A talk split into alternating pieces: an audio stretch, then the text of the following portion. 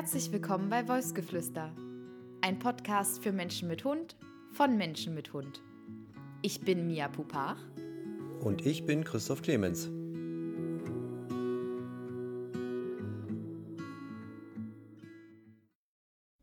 Hallo Christoph. Hallo. Soll ich dir mal was sagen? Ich bin so richtig Insta-müde, ist mir aufgefallen. Ich habe da so ein bisschen drüber sinniert am Wochenende und festgestellt, ich habe einen Instagram-Identitätsverlust. Oh, was ist das? Naja, ich habe ja, ähm, also ich habe das Wort jetzt erfunden. Ähm, ich habe den Account gegründet, weil ich die Leute mitnehmen wollte in unserem Weg. So, na, wie bringen wir irgendwelche Sachen bei und äh, wie entwickelt sich NEPA und mhm. so weiter und so fort. Und ähm, ja, dann habe ich mich da durchgewurstelt und habe gesehen, es gibt verschiedene Trainingsansätze, andere Leute teilen auch ihre Meinung und dann war es so ein bisschen am Anfang meine Texte, meine eigenen Erkenntnisse und wie ich NEPA empfinde und was das mit mir macht und so weiter. Äh, aber auch viel Trainingssachen waren dabei, wie wir Dinge handhaben. Und jetzt weiß ich einfach nicht mehr, worüber ich schreiben soll. Also ich habe keine ich habe keine konkrete Meinung mehr zu irgendwelchen Sachen, die ich der Meinung bin, jetzt unbedingt äh, rausposaunen zu müssen. Und habe so richtig das Gefühl, ich habe nichts äh, gerade zu sagen. Ja, und deswegen habe ich das Gefühl, es ist ein Identitätsverlust, weil ich gar nicht weiß, wohin ich da will. Also ich schreibe ja total gerne und auch gerne meine Gedanken auf, aber es fehlt so ein roter Faden.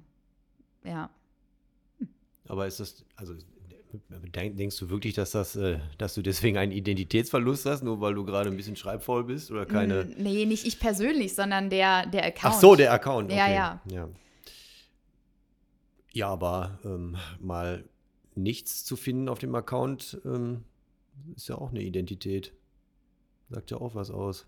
Ein Text darüber zu schreiben, dass ich eben in keine bestimmte Richtung. Nee, dass, dass der Account auch einfach mal stumm ist. Ach so, ja. Ja, das ist er ja ein bisschen mehr ja. geworden in letzter Zeit, genau aus diesem Grund. Und aber auch, weil, ähm, naja, als Lili noch kleiner war, es einfacher war, mal irgendwelche Stories hochzuposten und mhm. jetzt fordert sie ja Aufmerksamkeit ein und die möchte ich ungern am Handy verbringen mhm. und deswegen findet das richtige Leben ja einfach im richtigen Leben statt und nicht am Handy. Ja, da bin ich einfach weniger aktiv. Ja, ich, also teilweise frage ich mich sowieso, wie die Leute das machen da draußen, ganz ehrlich. Also, ich mich auch. Das ist ja echt, also manche, also wenn ich, wenn ich da in Insta reingehe, da sind ja fast immer dieselben, die wirklich an vorderster Front in, in der äh, Storyline oben stehen. Und da denke ich mir, da ein Ding nach dem anderen. Und es nimmt kein Ende. Also über den ganzen Tag verteilt und teilweise ja auch sogar nachts. Da denke ich mir, also esst ihr mal, schlaft ihr mal, weiß ich nicht, geht ihr mal auf Toilette oder macht ihr das dann auch noch alles da nebenbei oder das andere nebenbei? Ich weiß es nicht. Also ich finde das auch unfassbar, wie, wie viele manche da wirklich und auch teilweise, also viele machen ja auch einfach nur plumpen Unsinn, da kann, das muss man ja auch mal so sagen, dass sie da einfach irgendwie, denke ich mir, was, was soll das jetzt? Was, wen, wem soll jetzt das was sagen? Ähm, aber einige machen ja auch tatsächlich ähm, schon Sachen, die ich mir dann auch mal durchlese und sage, ja, hast du recht, aber wusste ich auch vorher schon. Ne, oder solche Geschichten. Also es ist ähm, von bis ist ja alles dabei, aber ich finde halt diese, diese Wucht, die da bei einigen hintersteckt, da von morgens bis abends das Ding da am Rattern zu lassen, zu haben. Na und vor allem da sieht man ja noch nicht mal, wie viel Zeit reingeht, um die ganzen privaten Nachrichten zu beantworten oder um, ob die noch andere ja. Accounts kommentieren oder die auf ihre eigenen Kommentare dann noch antworten. Das kostet ja auch alles Zeit. Und was mich am meisten stört, ist diese Schnelllebigkeit. Also mhm. ich produziere total gerne Content. Nicht umsonst schreibe ich ja auch an einem Buch, aber das das kommt alles mit der Zeit. Ich ja. habe die Möglichkeit, mich vor meinen Laptop zu setzen und auch einfach mal meine Gedanken spielen zu lassen und mir die Zeit zu nehmen, das aufzuschreiben, ohne diese Reaktion immer haben zu müssen, dass da Leute darauf antworten, ich antworte und dass das dass es dahinter einen Algorithmus gibt, der einen entweder in Anführungszeichen bestraft oder belohnt dafür, mhm. dass man dass man die ganze Zeit eigentlich auf dieser Plattform ist. Ja, dieses, dieses ähm, ständig reingucken und äh, up to date sein und so, das äh, passt ganz gut dazu, dass ich auch zwei Antworten auf die Umfragen bekommen habe, mhm. ähm, aber gar nicht mehr weiß, auf was sie geantwortet haben, weil die Story nicht mehr da war. So, ah. das heißt, ich lese ja, habe nur noch einmal ein Ja gelesen und einmal eine 5. Die 5 ja. bezieht sich wahrscheinlich auf die, ähm, die Trainerfrage, die ich hm. gestellt habe. Denn da wurden nur mit, da wurde nur mit Zahlen geantwortet. Also wie viel sie schon durch haben, oder? Genau, wie hm. viele, die Frage war, wie viele HundetrainerInnen habt ihr schon hm. gebucht oder äh, versucht? Hm. Ja, und was das Jahr bedeutet, das wüsste ich jetzt tatsächlich auch nicht. Ja, also es war ein einfaches Jahr. Und da denke ich mir, ja toll, das ist natürlich auch klasse, dass man da Umfragen macht und wenn du nicht schnell genug bist und reinguckst, dann stehst du da. Also das ist ja auch, ja, also das weiß ich nicht, dass, äh, ja, ich weiß ja, dass die, die Stories dann nach 24 Stunden weg sind. Aber wenn darauf reagiert wird, finde ich das schon, dass man die dann noch, also in der Nachricht könnten die ja irgendwie dann präsent bleiben, weiß ich nicht. Ich meine, Instagram hat ja meiner Meinung nach noch viele Defizite, wo man dran arbeiten könnte. Gerade, also auch zwischen, also wenn ich am Mac schreibe oder am Handy, also habe ich ja, ja neulich erzählt, am Mac kann ich keine, keine, ähm, wie heißt das? Kooperations keine Kooperationsbeiträge ähm, Beiträge machen. machen. Das kann ich am Handy. So, am Handy kann ich aber keine Absätze machen, das kann ich am Mac. Also, da denke ich mir mal, Alter, was ist denn das für ein Scheiß? Mach das doch mal ordentlich. naja, gut. Ja, aber das geht mir auch so, wenn ich mich darauf vorbereite, auf den Podcast und dann, ich gucke dann immer, okay, wie viel Zeit habe ich noch? Das wird ja oben angezeigt. Ähm, 20 Stunden ist deine Story schon zu sehen. Und dann weiß ich, okay, jetzt muss ich mal schnell hier meine Screenshots machen und mich vorbereiten, denn später geht es nicht mehr. Später sind die dann weg. Hast ja auch noch wieder Zeitdruck dann. Ja. Stimmt, jetzt wo du es sagst, das war mir gar nicht so bewusst, ja richtig, na klar. Wenn du dich darum kümmerst, dann Ei, ei, ei. Ja, das ist, äh, das ist echt eine unpraktische Sache. Außer, ich weiß hier schon wieder irgendwas nicht und es gibt irgendwelche heimlichen Funktionen über Instagram, wo man dann doch noch darauf Zugriff hat. Also. Na, wenn du die nicht kennst. Äh, naja, ich bin jetzt also auch also, nicht der Insta-Crack. Na, für ähm, mich schon. Also, wenn ich irgendwas nicht verstehe, bist du doch immer meine erste Ansprechpartnerin. Ja, meistens habe ich tatsächlich auch eine Antwort, das stimmt. Aber also, wenn jemand von euch weiß, wie man darauf vielleicht noch Zugriff haben kann oder ob das überhaupt funktioniert, dann schreibt äh, uns gerne. Das würde mich natürlich interessieren und würde dann auch mir helfen, so beim Zeitdruck. Ja. Aber da sind wir auch schon mittendrin. Mittendrin in plötzlich Hundetrainer mhm. oder Hundetrainerin. Und da können wir auch eigentlich gleich anfangen mit der Umfrage ja. und schauen, was da so abging. Und es ging einiges ab. Also Ihr habt richtig zahlreich geantwortet und auch teilweise sehr lange Nachrichten geschrieben. Also ich habe auf jeden Fall den Eindruck bekommen, dass es ein sehr emotionales Thema ist und sich viele damit auch auseinandersetzen. Ja, das umfangreich. Ist, ja, kann ich, würde ich beides bestätigen. Und das zweite finde ich auch schon mal, wäre schon mal sehr schön, wenn das passiert. Ja. Ist auch wichtig, dass man sich damit auseinandersetzt. Meine erste Frage war, wie viele HundetrainerInnen habt ihr schon gebucht? Und da war die Antwort auch eigentlich so, wie ich sie erwartet habe. Von 0 bis 17 war die höchste Zahl. Boah. War alles dabei.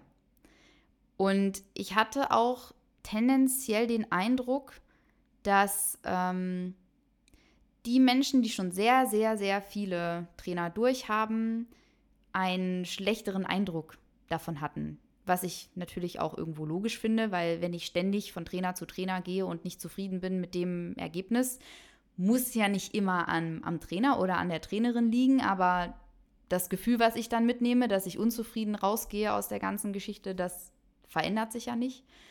Und ähm, die, die bei zum Beispiel einem Trainer oder einer Trainerin geblieben sind, bei denen war es entweder ein Volltreffer oder es hat halt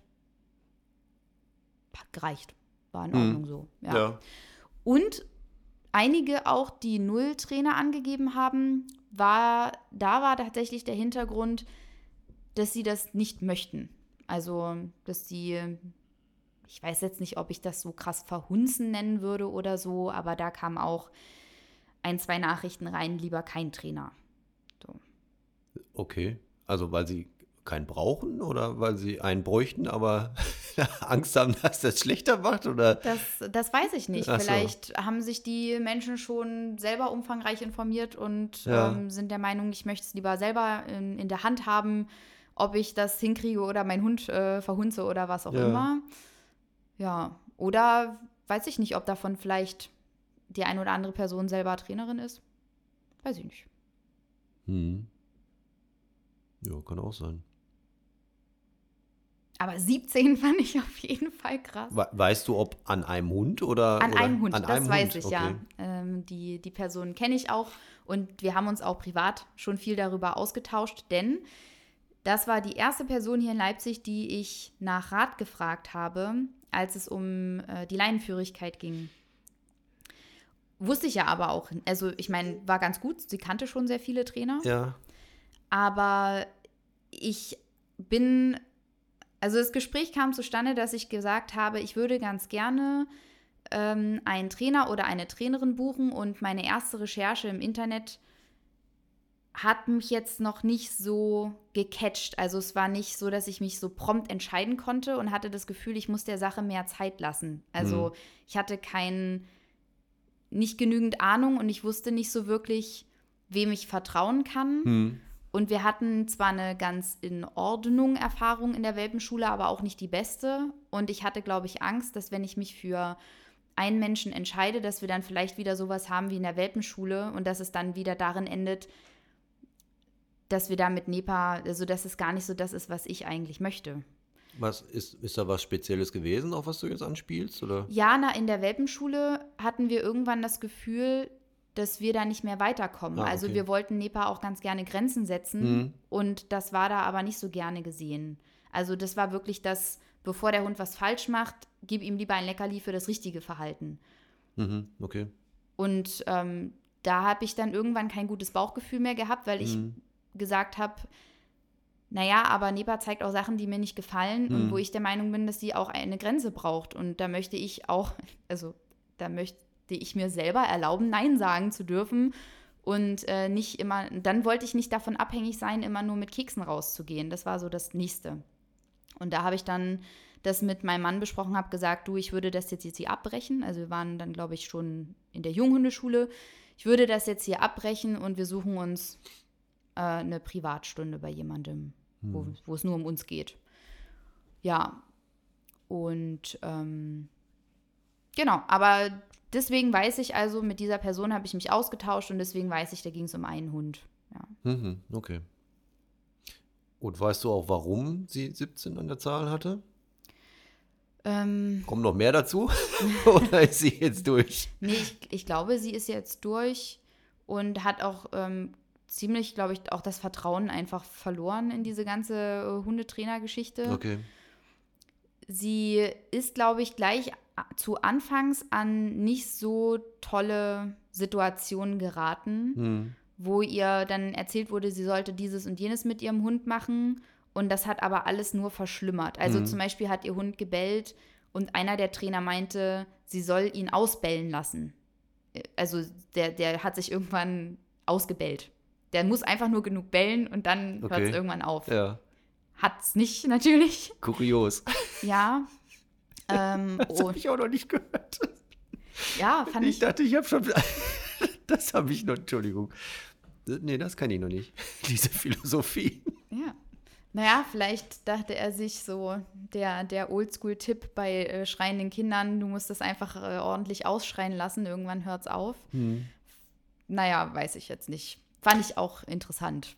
Aber wo wir jetzt, es ist schon wieder so, wo wir gerade bei Kuriositäten sind, wir, ähm, in der in der letzten Psychotherapie, die wir hatten, hatten wir auch äh, eine Hundehalterin da, die auch diverse Trainer konsultiert hatte.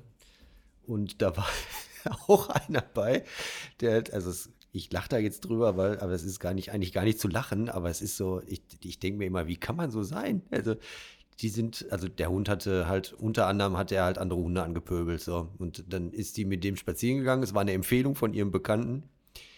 Und ähm, dann kam es zu dieser Situation, dass der, also erst, erster Termin, erstes Kennenlernen, kein großartiges Gespräch vorher geführt. Ähm, man ist zusammen spazieren gegangen, der Hund hat äh, einen anderen Hund gesehen, hat ausgelöst und dieser Trainer hat dann ansatzlos einen, einen, großen Handschuh aus einer Tasche gezogen und dem Hund was mit über den Kopf gezogen. Also da denke ich mir mal, Hut ab. Also Respekt, das muss man auch erstmal sich trauen. Ne? Also in, in so einem Erstkontakt da so ein Ding auszupacken und dem Hund ein überzuzimmern. ja. Oh. Ähm, ich, ich, ich frage jetzt nicht so, ich glaube, sie nimmt es mir nicht übel, wenn ich das jetzt so ein bisschen, wir haben auch hinterher noch äh, uns unterhalten und haben ganz guten Kontakt mittlerweile. Ähm, die, die, ähm, das Resultat war daraus, dass der Hund sich umgedreht hat und sein Fräuchen angegriffen hat. Mhm. Sie dann natürlich gefallen ist durch die Überraschung und so weiter. Und ähm, dieser Bekannte, den sie empfohlen hat, der den Trainer empfohlen hat, ist jetzt auch kein Bekannter mehr von ihr. ja, so, so verliert man auch seine Bekannten. Aber da, also, da denke ich mir, wie kann man, also das, nee, das will mir nicht in den Kopf, wie man so, so selbstbewusst sein kann, dass man sagt, so, da, das ist das, was ich nicht will und jetzt klatsch.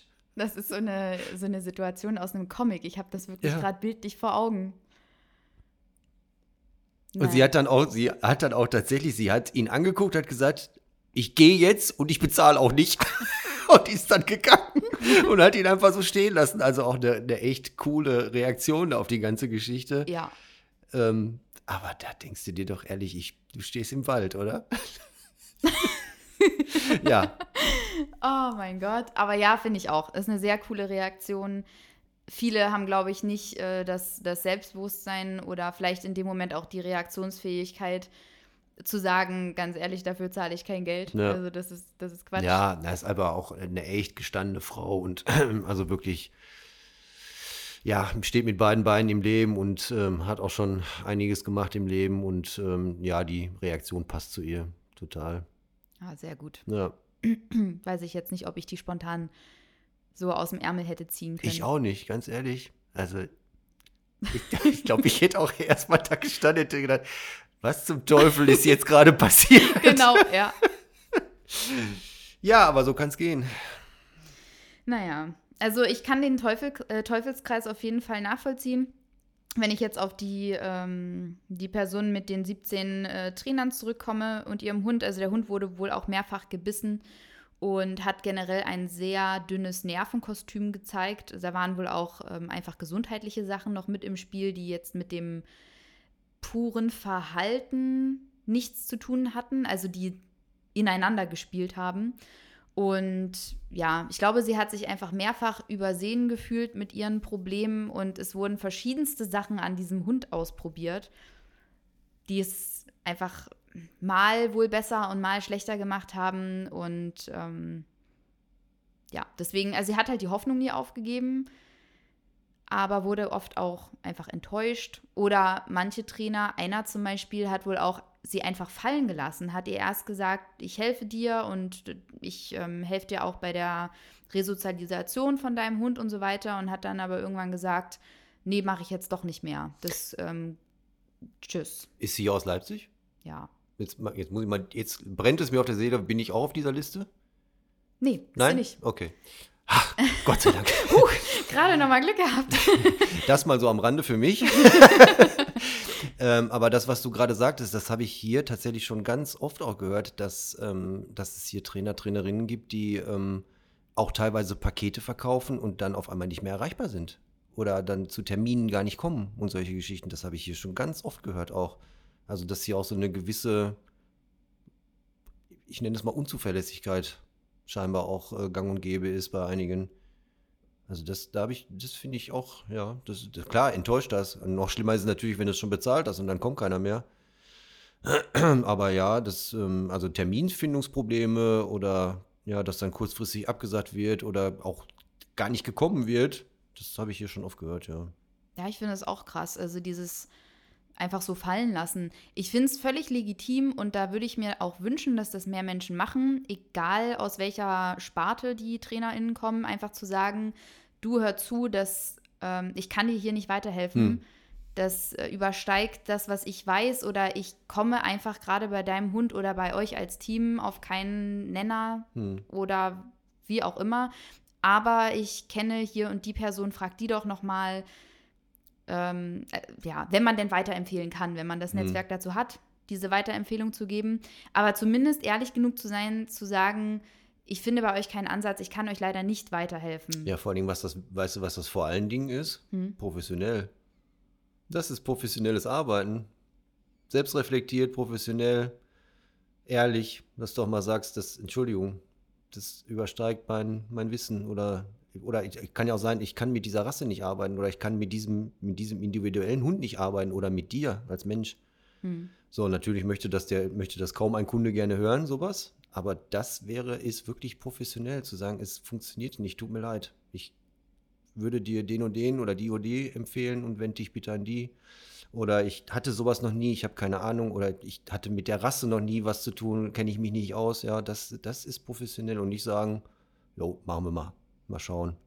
Ja, na, dann hat man auch wieder schnell das Problem, dass en entweder je nach Charakter natürlich auch der Mensch denkt, ich kann das alles nicht, krieg das nicht auf die Reihe. Mhm. Ähm, mir werden hier verschiedenste Ansätze gezeigt und ich bin nicht gut genug oder was auch immer. Oder dann zu denken, mein Hund ist nicht gut genug und mein Hund kriegt das nicht auf die Reihe. Und ähm, also einer von beiden dann ja. leidet darunter.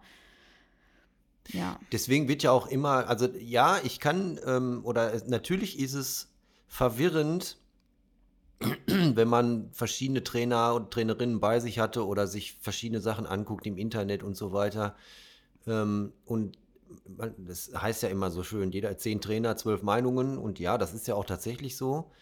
Äh, und dann wird ja immer äh, auch gekräht nach einer einheitlichen Ausbildung für Hundetrainer und so. Und da muss ich ganz ehrlich sagen, das geht gar nicht. Das geht nicht. Man kann, man kann einen Hundetrainer nicht einheitlich ausbilden. Wer will denn diese Ausbildung erstellen? Wer will sich denn anmaßen zu sagen, das ist jetzt die Art und Weise, wie wir mit Menschen und Hunden umzugehen haben? Das, das funktioniert nicht. Schon alleine, weil Mensch und Hund Individuen sind mit ihrer ganz persönlichen Vorgeschichte und als Team dann auch noch ihr System laufen haben. Und das, das wird niemals über eine einheitliche Ausbildung sich lösen lassen, sowas. Das, um Gottes Willen, das wäre das Schlimmste, was uns passieren könnte. Und ja, wie in jedem anderen Beruf auch, muss man vielleicht, also manch, manche haben Glück, die finden sofort den richtigen.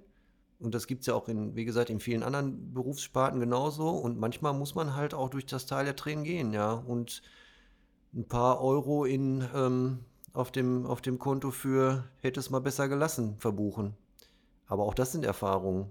Und selbst wenn es nur die Erfahrung ist, wie man es nicht macht oder wie es nicht für mich passend ist oder wie auch immer.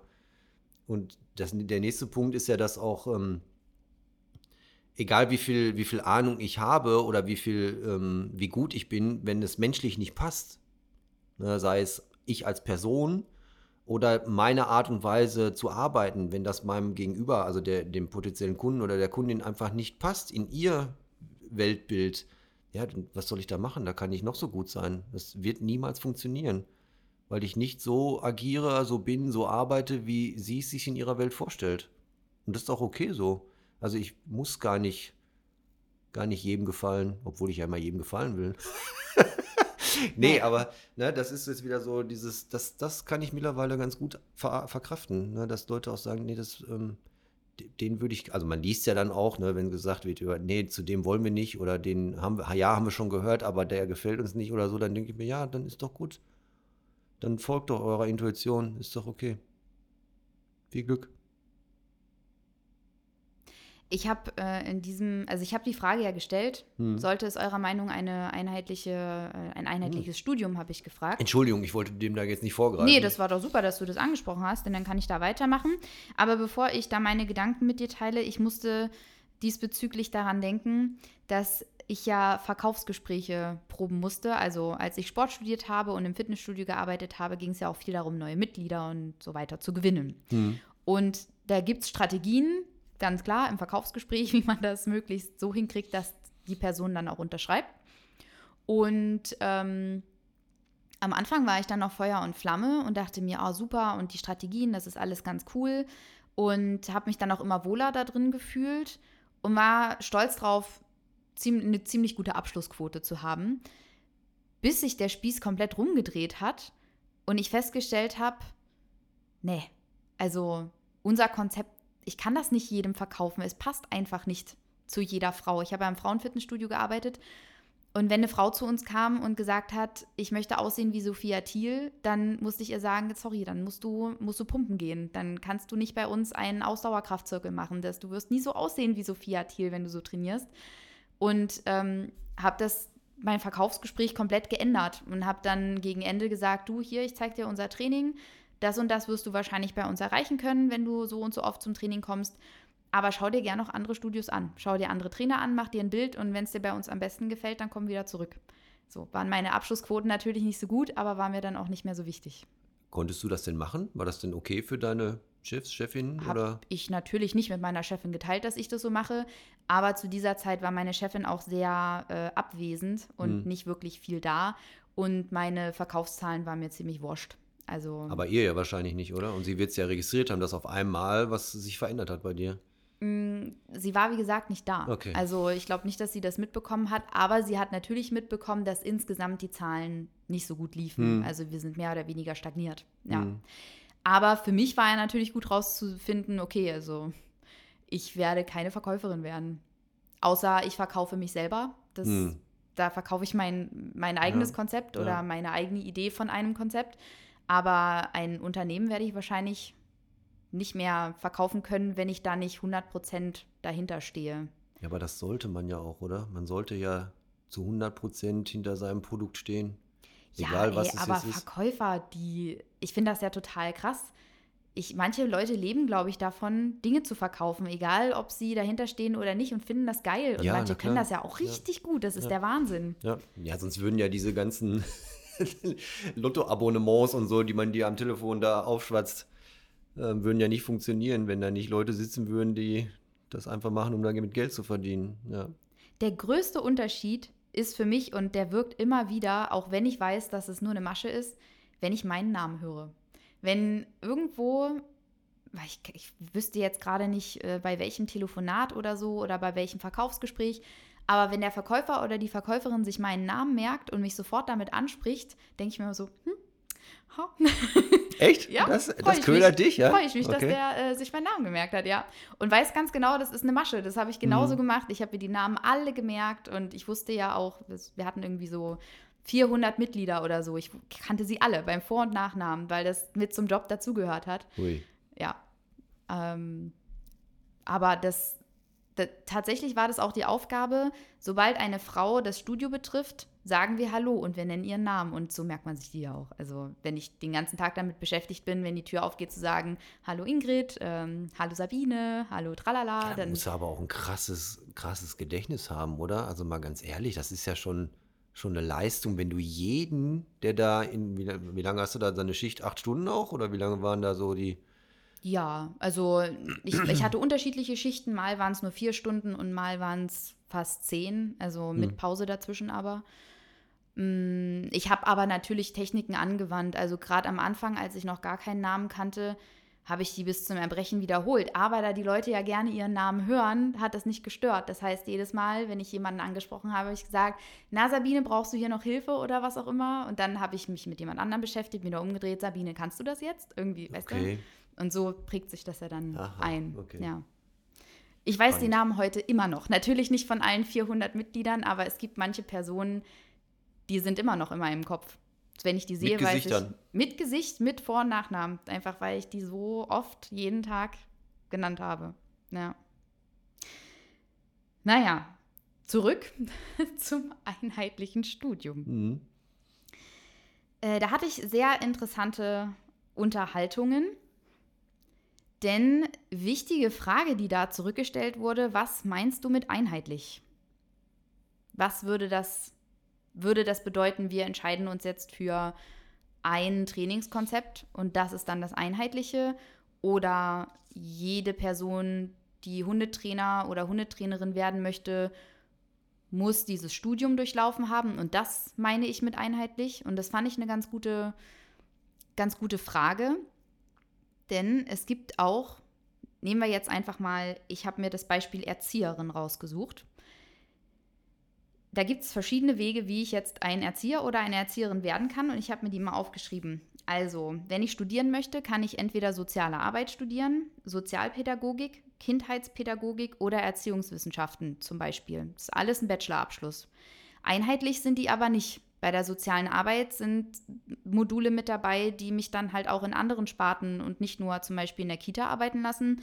Bei den Erziehungswissenschaften ist noch viel mehr Psychologie mit dabei ähm, und so weiter und so fort. Kindheitspädagogik ähm, hat den Schwerpunkt auf die frühe Kindheit und äh, je nachdem vielleicht auch, was für einen Job ich danach wo haben möchte, weil ja auch Kitas unterschiedliche äh, Erziehungskonzepte haben, werde ich mich da wahrscheinlich unterschiedlich profilieren und anbieten können. Aber was alle gemeinsam haben, ist, dass es einen Bachelorabschluss gibt. Also, dass ich nachweisen kann, ich habe mich mindestens drei Jahre mit diesem Thema auseinandergesetzt und zwar wissenschaftlich und nicht nur mal so fix oder so.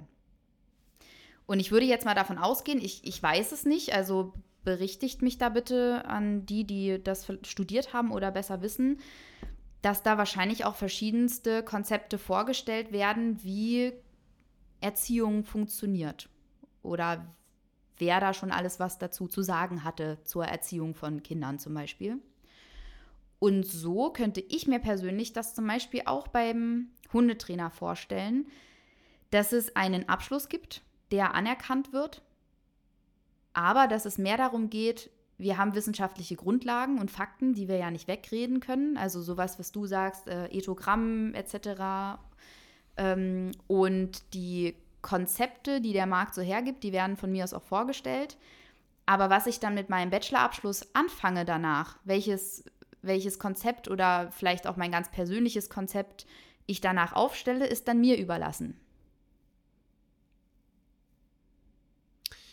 Ja, äh, mir schwirrt gerade ganz viel durch den Kopf. Ich muss mal ein bisschen sortieren gerade. Also ähm, im Endeffekt ist es ja bei den, bei den HundetrainerInnen nicht anders. Es gibt ähm, diverse Ausbildungsinstitute. Es gibt ähm, auch manche, die das äh, als One-Man-Show machen, also die selbst Hundetrainerinnen sind oder sich so nennen und eine Ausbildung anbieten. Und da ist ja die, die Spannweite von Zeit, Kosten und Aufwand auch von bis. Also es gibt ja welche, die, ähm, die bieten, ich sage es jetzt mal ein bisschen, ein bisschen laps, die bieten äh, drei Monate, einmal die Woche, drei Stunden online an und dann bist du geprüfter Hundetrainer.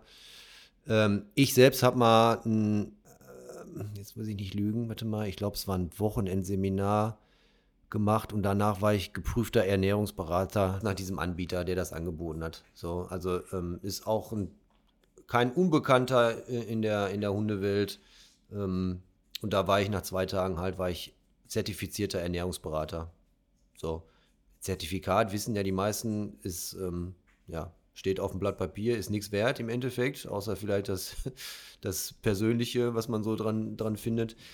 Aber auch da gibt es, wie gesagt, da gibt es ja von bis und ähm, die etwas größeren Ausbildungsinstitute und die, ähm, was, was auf sich halten auch, die machen ja schon, also da bist du ja schon zwei bis drei Jahre auch dabei. So. Und ja, dann gibt es welche, die ähm, wenig wissenschaftlich arbeiten, dann gibt es welche, die fast nur wissenschaftlich arbeiten.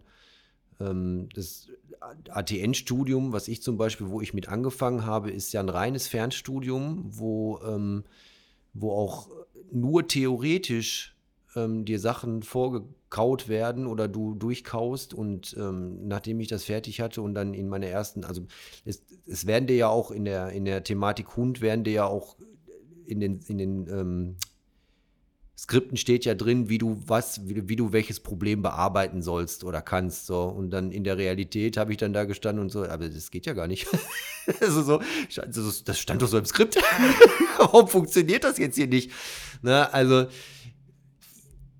ja, ich denke, man, ähm, und ich glaube, genau so ist es auch in der, in der, also bleiben wir mal bei der, bei der Kinderpädagogik jetzt oder bei der Kinder. Ich finde, das ist ein guter Vergleich, weil auch da gibt es ja unterschiedliche Einstellungen zur Erziehung oder Konzepte. Ne? Auch da gibt es ja, ähm, man, man sieht es ja heute immer mehr, dass auch die Tendenz teilweise zum, oder dass, dass du welche hast, die gar nichts dürfen. Manche Kinder dürfen gar nichts und andere Kinder dürfen alles. Ähm, und auch da, als immer, irgendwie, irgendwie fehlt immer so die gesunde Mitte. So, und das ist, ähm, das ist bei den, bei den vielen HundetrainerInnen-Ausbildungen genauso. Also, dass, dass, dass man häufig da auch so entweder auf die linke Seite rutscht oder auf die rechte Seite. Aber die wenigsten bewegen sich so in der Mitte und sagen, guckt euch, guckt euch aber auch mal das an. Oder ähm, ja, wir müssen die Wissenschaft mit einbeziehen, aber wir machen es auch, wir halten es nicht wissenschaftlich, sondern wir sind trotzdem Praktiker. Ne? Also wir, wir arbeiten ja letztendlich mit lebenden Individuen, mit Mensch und Hund. Da gibt es ja auch Schulen, die nur für den Hund ausbilden, gibt es auch. Also das, da wirst du Hundetrainer, so, und nicht Mensch-Hund-Trainer oder Berater oder wie auch immer man sich nennen mag. Und ich denke, man muss halt auch ähm, wenn man da sich dafür interessiert und das zu machen, muss man halt auch die Anbieter sich genau anschauen und nicht einfach nur sagen, okay, die und die Schulen gibt's und ich mache das und das, weil das mir vom Internetauftritt am besten gefällt oder wie auch immer. Also ich denke, man sollte auch die Inhalte kennen und gucken, ist das überhaupt ausgewogen? Weißt du, wie ich meine? Ich weiß total, was du meinst. Ich frage mich jetzt nur, wie ich das als noch kein Trainer einschätzen kann. Hm. Also ich habe mir natürlich auch ein paar Internetauftritte angeschaut und habe wirklich wenige gefunden, die detailliert beschreiben, was man dann da macht, ne? Wo, was für Module werden stattfinden ähm, und so weiter. Worum, worum geht es da? Und was natürlich auch, ja, da habe ich auch gesehen, was du gesagt hast, manche Sachen sind komplett online, was hm. ich totaler Quatsch finde. Ja. Und da hatte ich auch eine, eine schöne Unterhaltung auf Instagram mit einer, die tatsächlich auch Sport studiert hat, aber nicht dual so wie ich, sondern halt ganz normal an der Uni. Und die auch diesen Moment hatte, sie kam von der Uni und hat dann Kurse gegeben und dachte, äh, warte mal, in der Theorie wurde mir das gesagt, aber wenn ich jetzt direkt am Menschen arbeite, dann funktioniert das alles gar nicht mehr so. Und damit dann auch auf die Nase gefallen ist und auch festgestellt hat, das macht ihr gar nicht so viel Spaß. Mhm. Also das ist nicht so cool. Und was äh, aber einheitlich, glaube ich, ist bei den ganzen äh, Pädagogikstudiengängen, es muss immer Praxis dabei sein. Und ich glaube, das sollte auf jeden Fall eine Voraussetzung sein, dass Praxis mit dabei ist äh, bei so einer Hundetrainerausbildung. Ja. Wenn ich die nur online mache, dann habe ich, hab ich Wissen angesammelt, das ist ganz toll. Aber ich habe ja auch in meinem Studium die Erfahrung gemacht, alles, das fand ich ja so schön an meinem Studium. Ich habe in der Theorie, habe ich mir alles ins Gehirn reingehämmert, was ging, so hm, Anatomie des Menschen, bla bla bla, so mache ich jetzt ein Anamnesegespräch. Und dann habe ich ja aber jeden Tag danach feststellen können, funktioniert das überhaupt so? Wie reagiert denn der einzelne Mensch auf das, was ich da anbiete? Und habe festgestellt, nee, so einfach ist es nicht. Wir haben die Theorie, aber dann sind die Menschen einfach individuell. Und ich kann nicht jedes Konzept auf alle anwenden. Das funktioniert einfach nicht. Und da freut sich auch nicht jeder drüber. Und ähm, ich kann mich vor allem auch nicht hinstellen und sagen, na, warte mal, aber ich habe ein Studium, deswegen weiß ich jetzt alles und du musst das so machen, sonst wird das alles nichts. Hm. Aber ich glaube, dass, dass weil, weil du fragtest, wie, wie soll man das als, als Nicht-Hundetrainer oder als Hundehalter bewerten? Ich glaube, dass das, ähm, dass das schon einige können, auch weil ich kriege ganz oft Anfragen, ähm, die dann damit beginnen, ich weiß ja, du bist äh, Document-Hundetrainer oder ich mhm. habe mich mit der Philosophie von Document beschäftigt oder so und ähm, jetzt äh, mir gefällt das und wie, was man so liest und hört und so. Also man, die Menschen beschäftigen sich, nicht alle, aber ein Großteil offensichtlich beschäftigen sich damit, schauen sich vorher Sachen an, vergleichen und gucken auch, womit sie sich wohlfühlen und was, was, was sie denken, erstmal, was zu ihnen passen könnte. Und das kann ja, da können sie sich auch vertun. Das kann ja sein, dass man dann hinterher voneinander steht und sagt, oh, das ist doch nicht so meins, wie das hier läuft. Und nur weil ich ähm, bei einem bestimmten Ausbildungsinstitut meine Ausbildung gemacht habe, heißt das auch noch lange nicht, dass ich auch genauso arbeite dann weiter oder dass ich ähm, dass ich dem Ruf entspreche. Ja, so, das ist ein wichtiger Punkt. Ne? Also es gibt auch, es gibt überall Ausreißer, die haben das und das Studium gemacht und machen, arbeiten aber ganz anders. Oder es gibt auch richtige Kracher, die auch, wo das, äh, wo die Studieninhaber, äh, die, die ähm, AusbildungsinhaberInnen sich teilweise schämen, dass die mal die Ausbildung da bei denen gemacht haben. Das gibt's auch. Ne? Also die sagen dann, das darf, das darf man gar nicht sagen, dass der hier seine eine oder eine seiner Ausbildung gemacht hat oder seine Ausbildung hier gemacht hat. Weil auch da natürlich kann man immer wieder als Mensch auch kippen. Und was in Anführungszeichen Gutes gelernt haben und was Schlechtes daraus machen. Das ist ja auch, wie gehe ich äh, persönlich durch Leben? So, und was, was, was widerfährt mir sonst noch so? Was, was, ja, was macht das Leben aus mir? Klar, absolut. Ich kann äh, Medizin studiert haben und entweder ja. ich bin total engagiert in meiner Praxis oder ich sage jedem, äh, nee, hier schluck mal Pillen. Das ist ja. mir jetzt gerade so anstrengend, danach zu schauen, was vielleicht falsch laufen könnte. Oder auch, mir fällt gerade ein, auch, auch als Polizist. Du bist als Polizist, bist du kein Scheinheiliger. Ne? Ich, was meinst du, wie viele Kollegen ich äh, gesehen habe, die Straftaten begangen haben? So, und auch selber, also ich habe bei Kollegen Blutproben mitgenommen, weil sie besoffen Auto gefahren sind. Ich habe äh, Kollegen festgenommen, weil sie äh, eine Bank ausgeraubt haben. Alles. Das, also nur weil du Polizist bist oder Hundetrainer einer bestimmten Schule, heißt es das nicht, dass du für den Leben lang, für, dein, für den Rest deines Lebens äh, auf Wolken gehst. Ja, es garantiert halt kein Happy End. Ja, eben. Und ja, es, ähm, manchmal schlacke auch ich mit den Ohren, wenn ich dann höre, wo, wo kommt man her oder wo kommt derjenige her und wenn ich dann höre, was die so auf ihrem Hundeplatz veranstalten, dann denke ich mir auch, mein Gott, was ist denn da passiert? Ja, aber so ist das halt. Ich habe ja auch gefragt in meiner Umfrage, worauf die meisten achten. Ich habe natürlich darum gebeten, sie sollen bitte das Wichtigste anklicken. Die Frage war, worauf achtet ihr bei der Wahl des Trainers oder der Trainerin? Und ähm, gewonnen hat mit 62 Prozent das Trainingskonzept, dann 19 Prozent Erfahrung mit meiner Rasse 16% Qualifikationen und 3% Internetauftritt. Da habe ich natürlich auch wieder private Nachrichten bekommen, wo entweder einige geschrieben haben, mir ist wirklich alles wichtig, ich schaue mir alles an. Ähm, oder auch eine geschrieben hat, ja, mir ist schon wichtig, dass der Trainer Erfahrung hat mit meiner Rasse. Ich mag es aber auch zu sehen, dass äh, der oder die Trainerin generell Erfahrung hat mit unterschiedlichsten Rassen und nicht nur auf die eine spezialisiert ist. Und viele, wirklich sehr, sehr viele haben gesagt, uns ist es einfach wichtig, dass wir als individuelles Team wahrgenommen werden. Möchtest du mal wissen, nach welchen Kriterien ich dich ausgesucht habe? Ja, erzähl mal. Also erstens, ich möchte es mir hier mit kein, keinem Trainer und keiner Trainerin versauen in Leipzig. Ähm, vielleicht habe ich auch nicht alle gefunden im Internet, das muss ich jetzt mal hier dazu sagen. Aber bei meinem Scan im Internet war erstmal nach Ausschlusskriterium und es sind einfach schon sehr viele rausgefallen aus dem, wonach ich gesucht habe. So. Dann habe ich deine Internetseite gefunden und fand die schon gut. Darf ich mal kurz? Ja. Wonach hast du denn gesucht? Und was, was, sind, was haben die, die rausgefallen sind, daran nicht erfüllt?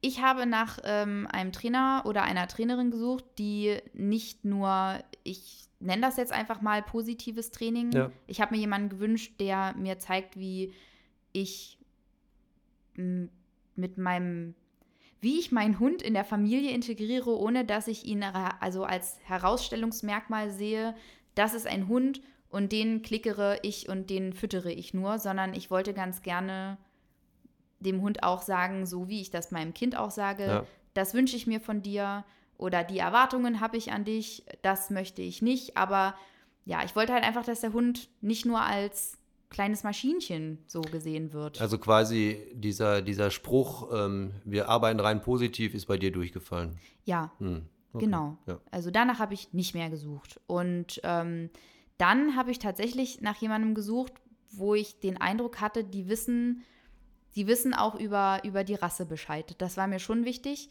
denn da hatte ich ja die Erfahrung in der Welpenschule gemacht, dass die Trainerin schon natürlich wusste, ähm, was für eine Rasse Nepa ist und dass sie auch spezielle Merkmale da mit sich bringt.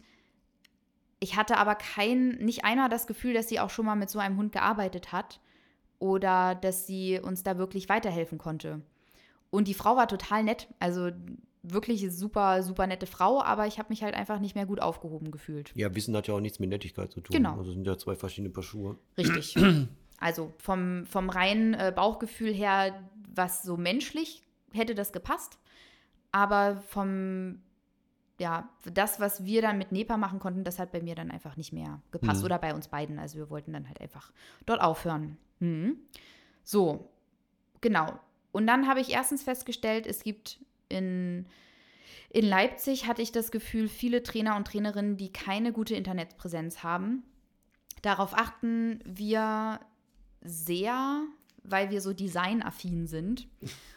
Und wenn ich das Gefühl habe, diese Internetseite wurde 1990 erstellt, dann frage ich mich, und das ist ein ähm, wahrscheinlich ein Trugschluss, aber in meinem Gehirn rattert automatisch ab, wenn sich jemand nicht darum kümmert, diese Internetseite so zu präsentieren, dass das zur, zu dieser Zeit passt, wie bildet sich die Person weiter, was das Hundethema betrifft? Ist das dann auch noch up to date?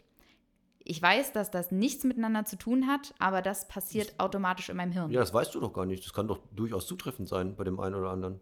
Kann auch sein, natürlich. Also ich habe so das Gefühl. Ist für mich halt ein No-Go. Ja, du kannst, du kannst hier ganz befreit deine Meinung sagen. Also ich habe das ist, Ja, ich habe Angst, dass Wir sind hier allein in deiner Küche. nee, also jetzt mal echt Tacheles hier. Was soll das denn? Ja, also, nee, du hast das, ja Wem recht. das nicht gefällt, der kann jetzt ausmachen. Äh, gefällt, ja, der kann jetzt ausmachen. Du hast ja absolut recht. Äh, ich sollte nicht hier immer so rumschwimmen. Ähm, ja, genau. Also war für mich ein No-Go. Diese Internetseiten, die schaue ich mir auch nicht näher an. Ja. So. Dann ähm, was hat mir dann noch? Ach genau, bei dir habe ich das gesehen, dass du dich stets weiterbildest und äh, da viele, viele Sachen machst und auch äh, die letzte Weiterbildung nicht 20 Jahre her ist oder so. Und dann habe ich gesehen, äh, dass du Benchi hast und dachte, okay, ich probiere das jetzt einfach. Also da hat jemand selber so einen Hund und weiß einfach, worum es geht. Hm. Genau. Also dein Internetauftritt war sehr gut. Ähm, du hattest Benchi und ich habe gesehen, dass du dich stetig weiterbildest. Was jetzt aber genau zum Beispiel in deiner Ausbildung Inhalt war und was Document ist, da hatte ich gar keine Ahnung von. Ja. ja. Also das ähm, ist ja auch nur, um da jetzt mal bei dem Punkt kurz zu bleiben, das ist ja auch nur, oder sagen wir es mal so, früher hatte ich ja auch nicht so schöne Internetseiten, sag ich jetzt mal. Ähm, hab ja auch mit, mit Baukastensystemen und so angefangen. Also das, ich glaube, das ist ja die, der übliche Werdegang. Ja. Wobei, ja, einige bleiben dabei. Ähm, und ich hatte früher auch tatsächlich, ähm, ich glaube, ich hatte jedes einzelne Seminar, wo ich jemals gewesen bin, aufgelistet in meiner Vita. Und da, mittlerweile denke ich mir auch, dass erstens ist das unheimlich platzfressend. Ne? Und der, der irgendwann, also nach dreimal Mausrädchen bewegen, werden die meisten wahrscheinlich auch müde, denke ich mal. Also mir geht es zumindest so. Und ich habe mich dann dazu entschlossen, dann wirklich nur die die großen Eckpunkte. Ne? Also was so die letzten 20 Jahre füllt, genau. Nicht mehr jedes einzelne Semin Wochenendseminar, sondern die Ausbildung und wenn ich ähm, eine Zeit lang irgendwo als, als ähm, Lizenztrainer war oder weiß der Geier was noch so. ja, also die, die markanten Eckpunkte, genau. Und ich denke mal, das reicht auch. Also ich finde, man muss auch nicht jedes Wochenendseminar, wo ich irgendwann vor 15 Jahren mal gewesen bin, muss ich da nicht mehr auf meiner Internetseite stehen haben. Ähm, man kann es aber bei mir fragen, ich habe noch alle Urkunden. Ah ja. ja, die habe ich noch. Die liegen noch irgendwo verschollen in irgendeiner Mappe. Ja, die habe ich behalten. Genau, wo, warst du jetzt damit fertig? Weil ich wollte, würde gerne nochmal auf die Trainingskonzepte zurückkommen. Ja, bitte, komm nochmal Die da Platz 1 belegt haben.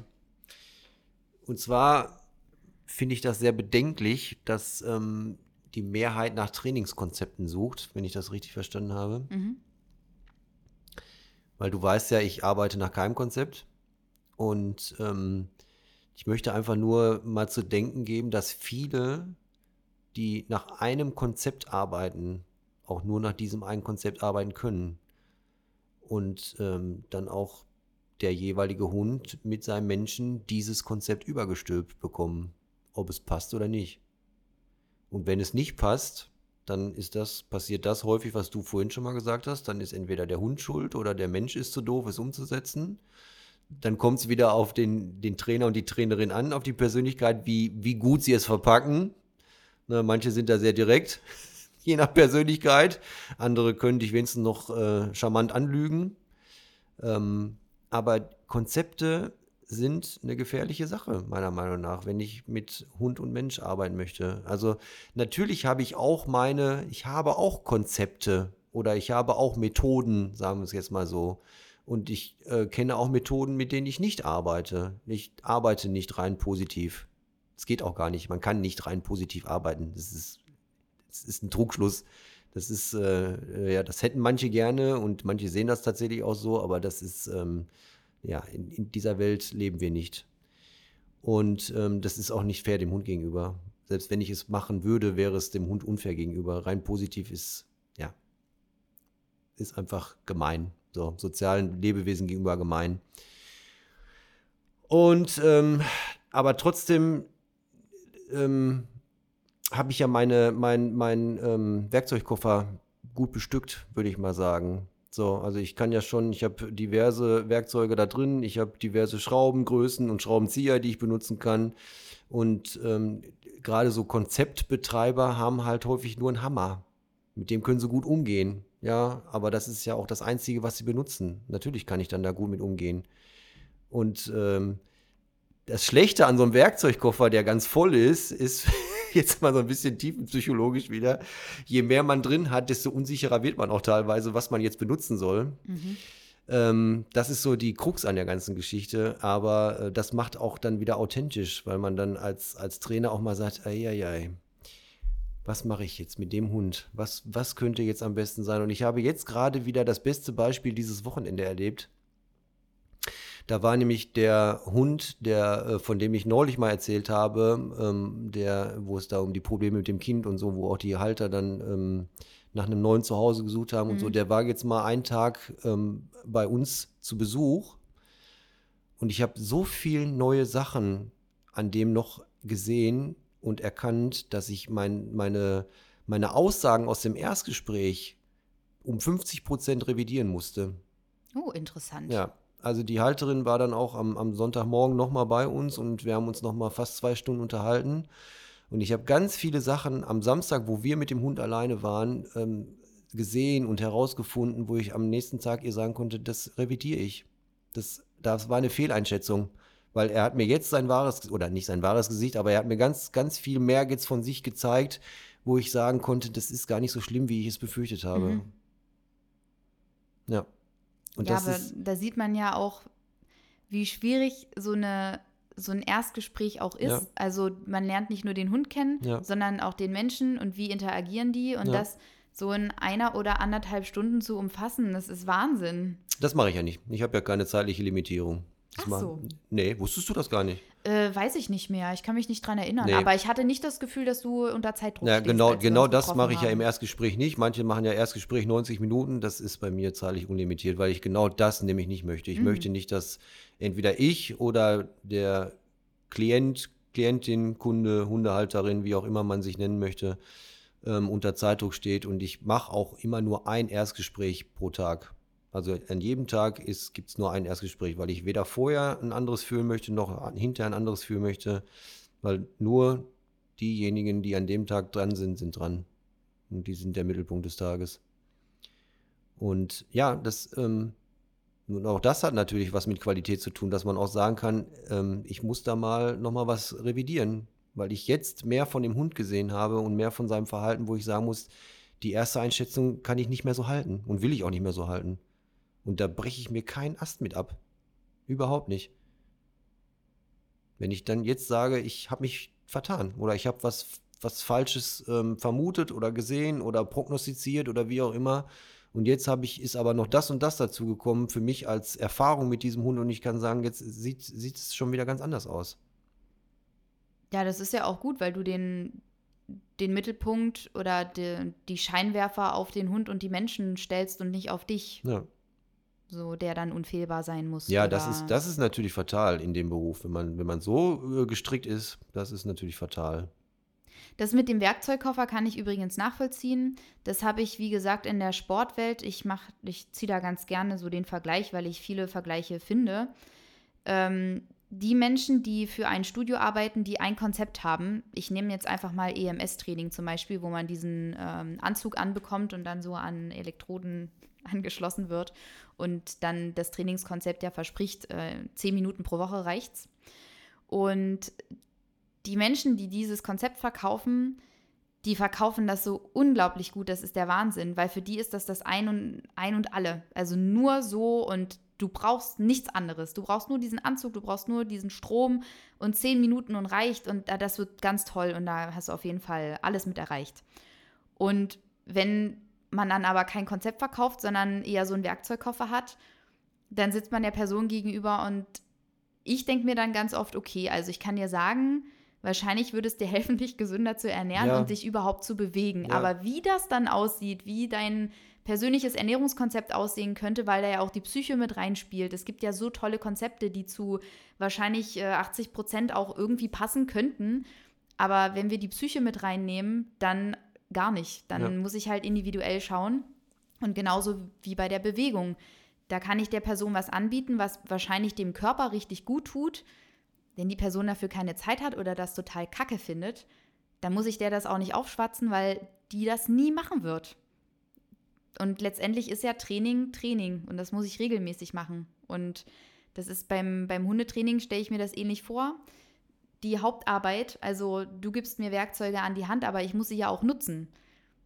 Und wenn ich sie nicht nutze und wenn ich das nicht auch trainiere und mich versuche und ähm, daraus hoffentlich auch lerne, dann kann ich ja danach dann zwar sagen, also du als Trainer hast ja gar nichts gebracht, du hast mir da was angeboten, es hilft alles nichts ja gut, aber wenn ich es halt im, im Nachhinein selber gar nicht gemacht habe, wie, wie soll das dann auch wirken? Also wie soll, wie soll ich dann, äh, nee, äh, wie sollen die, die Werkzeuge dann, dann wirken? Genau, aber ich kenne das auf jeden Fall gut, dass es mehr Zeit braucht, dann das richtige Werkzeug auszupacken und zu schauen, okay, du jetzt individuell, was kann ich dir anbieten, womit du auch weiterkommst und was du auch behalten wirst und dann eben nicht so ein Hopping entsteht, dass ich dann nach einer Woche entscheide, was du mir gesagt hast, das wirkt alles gar nicht, ich gehe jetzt zum nächsten. Ja. Und das ist natürlich, um nochmal auf den Anfang zurückzukommen, bei, bei jemandem, der schon 17 Trainer konsultiert hat, ja, da denke ich mir schon, was, was steckt dahinter? Waren jetzt wirklich 17 Trainer, alle so schlecht und so miserabel, dass gar nichts funktioniert hat? Das ist schwer vorstellbar dass da nicht einer mal zumindest einen Treffer dabei hatte. Also da müsste man dann auch mal vielleicht bei sich selbst gucken, warum ist denn das so? Ne? Und genau das ist einer der Punkte, was du gerade sagtest. Die Verantwortung liegt bei mir selber als, als Hundehalter. Also ich muss das machen, was man mir empfiehlt, um was zu erreichen. Das macht der Trainer nicht. Es sei denn, das gibt es ja auch, ich kann ja auch äh, in diversen Hundeschulen meinen Hund für drei Wochen abgeben und danach ist er perfekt ausgebildet. Was hinter verschlossener Tür passiert, weiß ich nicht. Ähm, und auch das ist ja so ein Trugschluss, weil er funktioniert dann gut bei dem, der drei Wochen mit ihm gearbeitet hat, aber noch lange nicht bei Mutti und Vati zu Hause. Aber das, auch das sind Renner, das, die laufen. Diese, teilweise werden sie Bootcamps genannt. Ja, ne, ja. weil man, ich glaube, es liegt daran, weil man die Verantwortung abgeben ja, kann. Und genau. man hat dieses Gefühl von, oh, da ist jemand, der mich jetzt endlich erlöst. Ja, genau. Ja. Und diese Verantwortung liegt bei jedem Einzelnen von euch da draußen. Das ist euer Hund, dafür seid ihr verantwortlich, nicht der Trainer oder die Trainerin. Und ja, wenn man 17 Trainer durch hat, finde ich, sollte man mal gucken, woran hat es gelegen. Und mal wirklich mal in sich gehen. Ja, na, mir wurde ja auch geschrieben, äh, dass man sich so einem Trainer anvertraut und eine Beziehung eingeht. Ist ja letztendlich so. Ich meine, wenn ich jetzt nicht nur eine Stunde buche, sondern diesen Trainer oder die Trainerin auch regelmäßig sehe, dann muss das ja irgendwie zwischenmenschlich stimmen. Und meistens, das habe ich ja auch bei, bei dir gelernt oder gemerkt, es liegen ja auch noch andere Probleme, persönliche Probleme dahinter. Das muss ja nicht alles nur was mit dem Hundeverhalten zu tun haben, sondern auch was ist unangenehm für mich in dieser Situation oder was fühle ich in der Situation, warum ist das, warum ist das gerade schwierig für mich, dann vertraue ich mich dir ja an. Das fällt ja auch nicht allen leicht, denn es ist ja was sehr Persönliches und solche persönlichen Dinge gibt man auch nicht so gerne zu.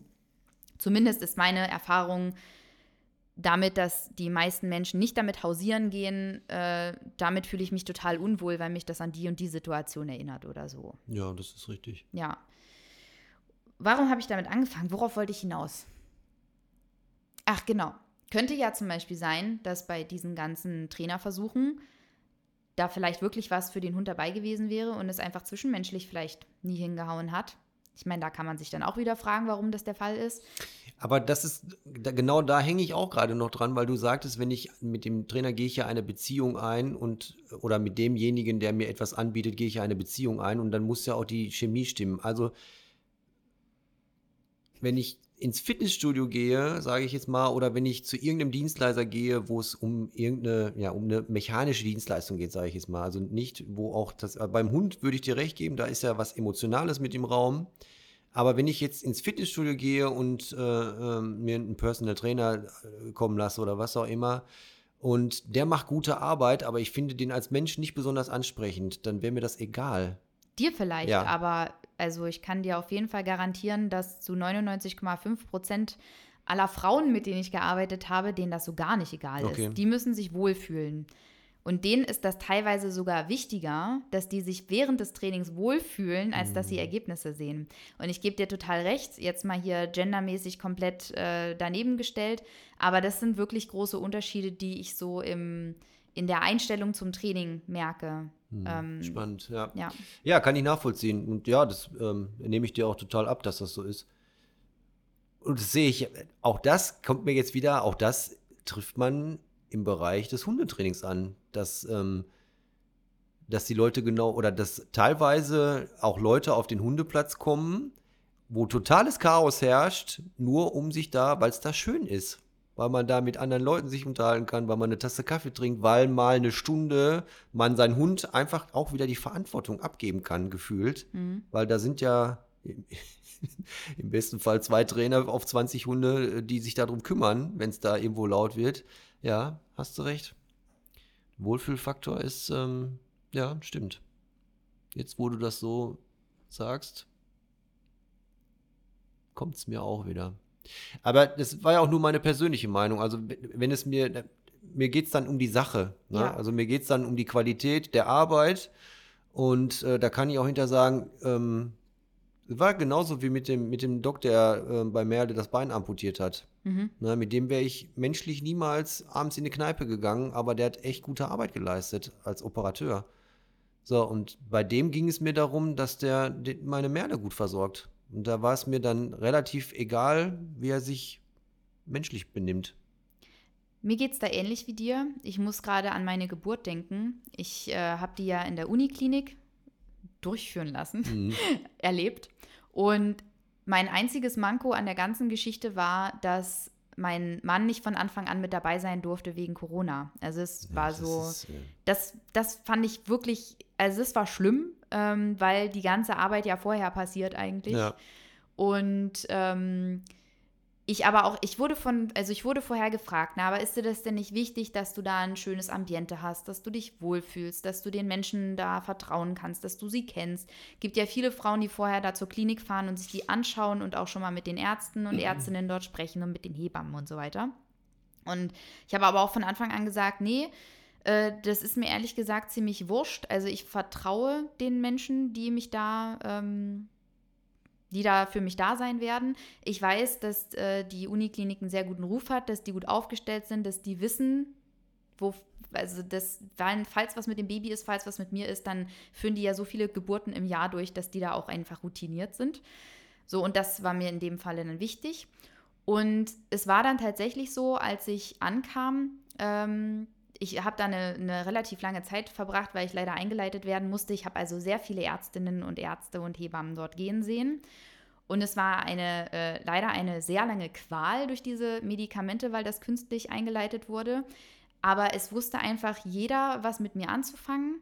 Und es waren nicht alle einfühlsam. Also besonders als ich große Schmerzen hatte, wussten die jungen Ärztinnen nicht so wirklich, was mit mir anzufangen, weil ich ja dann auch sehr bestimmend war und gesagt habe, nee, jetzt hier das. Also ganz ehrlich, mir hat eine gesagt, ich solle mich doch noch mal auf Station legen und schlafen. Sag mal, nee. Ja, das, das passiert auf gar keinen Fall. Ja, die war noch nicht so lange dabei. Genau, aber trotzdem waren die ja fachlich, also gut, ne? Mhm. Und auch die Hebammen und so, die hatten alle Ahnung. Und ich, ja, nach wie vor würde ich jetzt halt sagen, das Einzige, was mir gefehlt hat, war mein Mann an meiner Seite. Aber ansonsten, ob das Bett jetzt so aussieht oder so, oder ob da irgendein Licht an der Wand ist ja. oder so, ist mir vollkommen Wurst. Ja. Aber das passt auch schon wieder so gut. Das ist dann die Hundetrainer, also diese ähm, Schwester oder was das war, die du gerade beschrieben hast, mhm. das ist dann der Hundetrainer oder die Hundetrainerin, die neben dir hergeht und sagt, jetzt geh doch mal selbstbewusst. weißt du, das ist genau, ja, das, das passt so. Auch das findest du halt überall. Ne, dass die Leute dir sagen, jetzt, jetzt stell dich doch mal nicht so an. Meine Fresse. Gehen Sie nochmal schlafen. Ja, eben. ich, wenn ich, wenn ich ähm, Erstgespräche führe, höre ich mir natürlich auch an oder frage natürlich ab, was habt ihr als Welpe, also was habt ihr mit ihm als oder mit ihr als Welpe, wie war das so, der Werdegang, wo wart ihr, was habt ihr gemacht, was wurde empfohlen und so weiter. Ähm, aber das ist für mich ein reiner Informationsgewinn. Also das ist nicht dafür da, um dann zu sagen, ach ja, bei denen, dann konnte es ja nicht, nicht besser laufen. Ne? Das Ding das, ist, du kannst dir das ja denken. Es ja, ist ja völlig legitim. Ja. Es ist ja nur der Unterschied, denke ich mir ja. das oder sage ich das? Ja. Nee, aber ich muss ja, ich muss ja trotzdem wissen, was, wo, wo kommt er her, wo will er hin? Ne? Und ähm, das, wenn ich dann, das sind ja so diese Klassiker, wenn ich dann auch, das war auch jetzt wieder das Thema mit dem, mit dem Dobermann vom Wochenende, ähm, auch da wurde natürlich wieder gesagt, hier, wenn er zu dir kommt, dann ignoriere ihn, wenn er Hilfe sucht und so weiter. Und das ist jetzt sein Problem. Ne? Der steht neben seinem Menschen und sackt in sich zusammen, weil er überhaupt keinen keinen Plan vom Leben hat, keine Konfliktlösungsmodelle. Er weiß nicht, wie er. Ähm, ich habe ihn mal mit Benji dann laufen lassen und Benji hat ihm äh, klar und deutlich gemacht, dass sie ähm, beim ersten Date nicht mit Zunge küssen möchte. und dann hat er sich hinter sein, sein, sein Frauchen gestellt und hat ist in sich zusammengebrochen. Wirklich mental. Na, das, Im Fachjargon nennt man das erlernte Hilflosigkeit. Und das, weil die Trainer gesagt haben, wenn der ankommt, wird er ignoriert. Ja. Und das, ja, das natürlich fließt sowas in der Amnese mit ein. Weil dann habe ich ja weiß ich ja auch, woher das kommt oder kommen könnte, was ich da gerade sehe. Also ich müsste es nicht wissen, um es, also ich sehe es ja trotzdem, was da passiert in dem Hund, aber es ist ja trotzdem interessant zu wissen und auch in welchem Lebenszeitfenster das passiert ist. Ja, macht ja auch was. Ja, ich finde sowas immer so grausam zu hören. Ja, vor allen Dingen grausam gemein. ist es dann, das zu sehen. Ja. Wenn man den Hund dann sieht und wirklich, also ein stattlicher Dobermann mit, weiß ich nicht, möchte mich jetzt nicht um Kopf und Kragen reden, aber mit ich bestimmt mit 35 Kilo aufwärts. Also wirklich ein knackiger Rüde, ne? Und dann steht er da wie so ein Häufchen Elend. Nur weil Benji ihm mal zur Begrüßung kurz die Vorderzähne gezeigt hat. Das ja eine normale Kommunikation ist, ne? Also mal eben sagt, stopp, bis hier noch nicht weiter. Und er sagt dann sofort, um Gottes Willen, jetzt bricht meine ganze Welt zusammen und ich stelle mich lieber dahin und mach gar nichts mehr.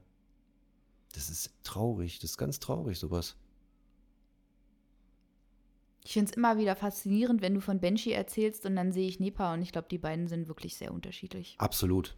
Also Absolut. Nepa freut sich ja ständig. So, hi, oh, du siehst ja auch interessant Benji aus. Benji auch. Benji mag nur halt nicht direkt, ich, die braucht halt ihre Zeit. Ne? Also die entscheidet selber, wann sie. Also sie, sie ist ja da auch sehr, also sie kommt ja und sucht ja den Kontakt oder so, äh, untersucht dich ja in Anführungszeichen oder schnüffelt an die und auch an den fremden Hunden, aber die dürfen das halt nicht. Da sind sie sich aber tatsächlich doch ein bisschen ähnlich. Das macht Nepa auch ganz gerne. Ja, sie ist aber diejenige, die an andere ranprescht, ja. also auch mit wahnsinnig hoher Energie. Ja, das macht sie nicht. Äh, das finden Hunde auch kacke, also ja. ziemlich viel, die ihr dann auch zeigen, äh, du lass das mal. So, und dann ähm, ist sie super interessiert und schnüffelt an, an, rum und dreht sich aber immer so, dass die möglichst da nirgendwo rankommen. Dann hat sie ihre Informationen, so sieht es immer aus, mhm. und dann, dann entscheidet sie, okay, wir machen jetzt was oder, ach nee, du bist irgendwie langweilig, geh weg oder so. Und dann kommt sie entweder zu uns zurück ja. oder bleibt dort und startet irgendwas. Ja. Sie ist ja auch sehr, sehr ausdauernd, was das Auffordern von bestimmten Sachen angeht und äh, bleibt da hartnäckig dran. Also mhm. Also wenn Hunde da sagen, nee, du lass mal, finde ich jetzt nicht so cool, dann probiert es immer wieder. Mhm. Ich habe aber auch festgestellt, je souveräner die Hunde ihr sagen, dass sie das nicht möchten, also je entspannter sie dabei bleiben in ihrer Kommunikation, desto eher akzeptiert sie das auch. Ja, natürlich, ist ja auch verständlicher. Als wenn du da, also auch ernst zu nehmen da, als wenn du da jemanden vor dir stehen hast, der selber nicht weiß, was er gerade meint. Mhm. Na klar. Also, bei Benji auch. Also sie ist ja auch, auch teilweise ein nervöses Hemd und ist halt ein Mali. Na, aber wenn sie droht, dann droht sie so, so ruhig und so mit so einem, mit so einem Blick, dass, ähm, dass die Hunde sagen, oh, okay, die meint's ernst. Na, wenn ich jetzt noch einen Schritt vorgehe, dann kriege ich eine Schelle. Ja. Und es ist ähm, überwiegend defensiv motiviert bei ihr. Also es ist keine offensive Drohung. Ne? Also sie will nicht angreifen, sie will Abstand halten. Sie möchte nicht, dass der andere näher kommt. Das ist keine Kampfansage. Das ist nur Kampfansage, wenn. Ich hatte letztens die Situation, ich habe wirklich, ich glaube, Nepa zum ersten Mal drohen sehen. Kann auch sein, dass sie vorher schon mal irgendjemandem gedroht hat, aber ich das nicht wahrgenommen habe. aber da äh, saß ich mit einer Freundin auf der Couch und Nepa sitzt ja dann sofort auf einem drauf und will kuscheln und so und hatte sich auch breit gemacht, also hatte sich auf den Rücken gelegt und die Pfoten in die Luft. Und meine Freundin lehnt sich so über sie drüber und will sie, will sie streicheln. Und da hat Nepa dann gedroht und gesagt, nee, also das wäre okay. irgendwie unangenehm gerade. Da war ich richtig erschrocken. Ich sag, äh, ja, ich glaube, will sie jetzt gerade nicht. Hm. Geh mal zurück. Hm. Ja, gut. Ja. Ich habe mich nur so, so überrascht, weil sie ja eigentlich diejenige ist, die immer in Leute reinkriechen will. Mhm. Ja, da hat sie mal Aber gesagt, das heißt ja nee. nicht, dass man das auch selber möchte. Das ja. ist generell, glaube ich, ihr Lebensmotto. Ja. Einen äh, wichtigen Punkt hätte ich noch, den wir, glaube ich, schon genannt haben, aber ich würde ihn einfach jetzt nochmal unterstreichen, dass man als Hundehalter und Hundehalterin, die ähm, sich nach einem Trainer umschauen möchte, das Recht hat, da auch ins Gespräch zu gehen, also das wurde mir geschrieben, das habe ich jetzt nicht selber erfunden, äh, dass man das Recht hat, da ins Gespräch zu gehen und auch Sachen zu hinterfragen und ähm, ja, sich zu erkundigen, mit wem habe ich es hier zu tun, äh, wer wird mich hier demnächst betreuen. Denn nur weil die Person was über Hunde weiß, heißt es ja nicht, dass äh, man zu allem Ja und Amen sagen muss. Nee. Ja. Um Gottes Willen. Ja, bitte. Immer her damit. Und ich möchte auch hinterfragt werden. Ne, also die, meine, meine Kundschaft kann mich jederzeit fragen, warum ist das jetzt so? Oder warum soll ich das jetzt so machen? Meistens ist es gar nicht nötig, weil ich es von vornherein schon erkläre. Ähm, aber jetzt zum Beispiel, was ich bei dem ähm, Hund mit den, der nicht gezielt nach, nach Autoreifen gejagt hat, man erinnert sich vielleicht dran. Ähm, natürlich äh, ist das legitim, dazu fragen, woran machst du das jetzt fest?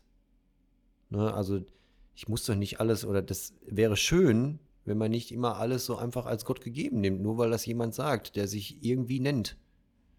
Ne, also ich bin jederzeit transparent und ähm, natürlich gibt es auch Fragen, die ich nicht beantworte, aber ne, ich habe auch meine Grenzen. Was denn zum Beispiel? Na, die, wo es dann nicht mehr ums Fachliche geht. Also ich bin ja dann in dem Moment bin ich ja da als, als, als Fachberater oder wie auch immer man das nennen möchte. Und wenn ich dann merke, das driftet jetzt gerade in das kriegt hier gerade eine persönliche Note und wird auch vielleicht ein bisschen schnippisch oder biestig. Ähm, es auch. Mhm. Wo die, ja, natürlich, die Psyche ist vielfältig. und nicht jeder, der einen Hundetrainer bucht, bucht den für seinen Hund. Hast du ein Beispiel parat?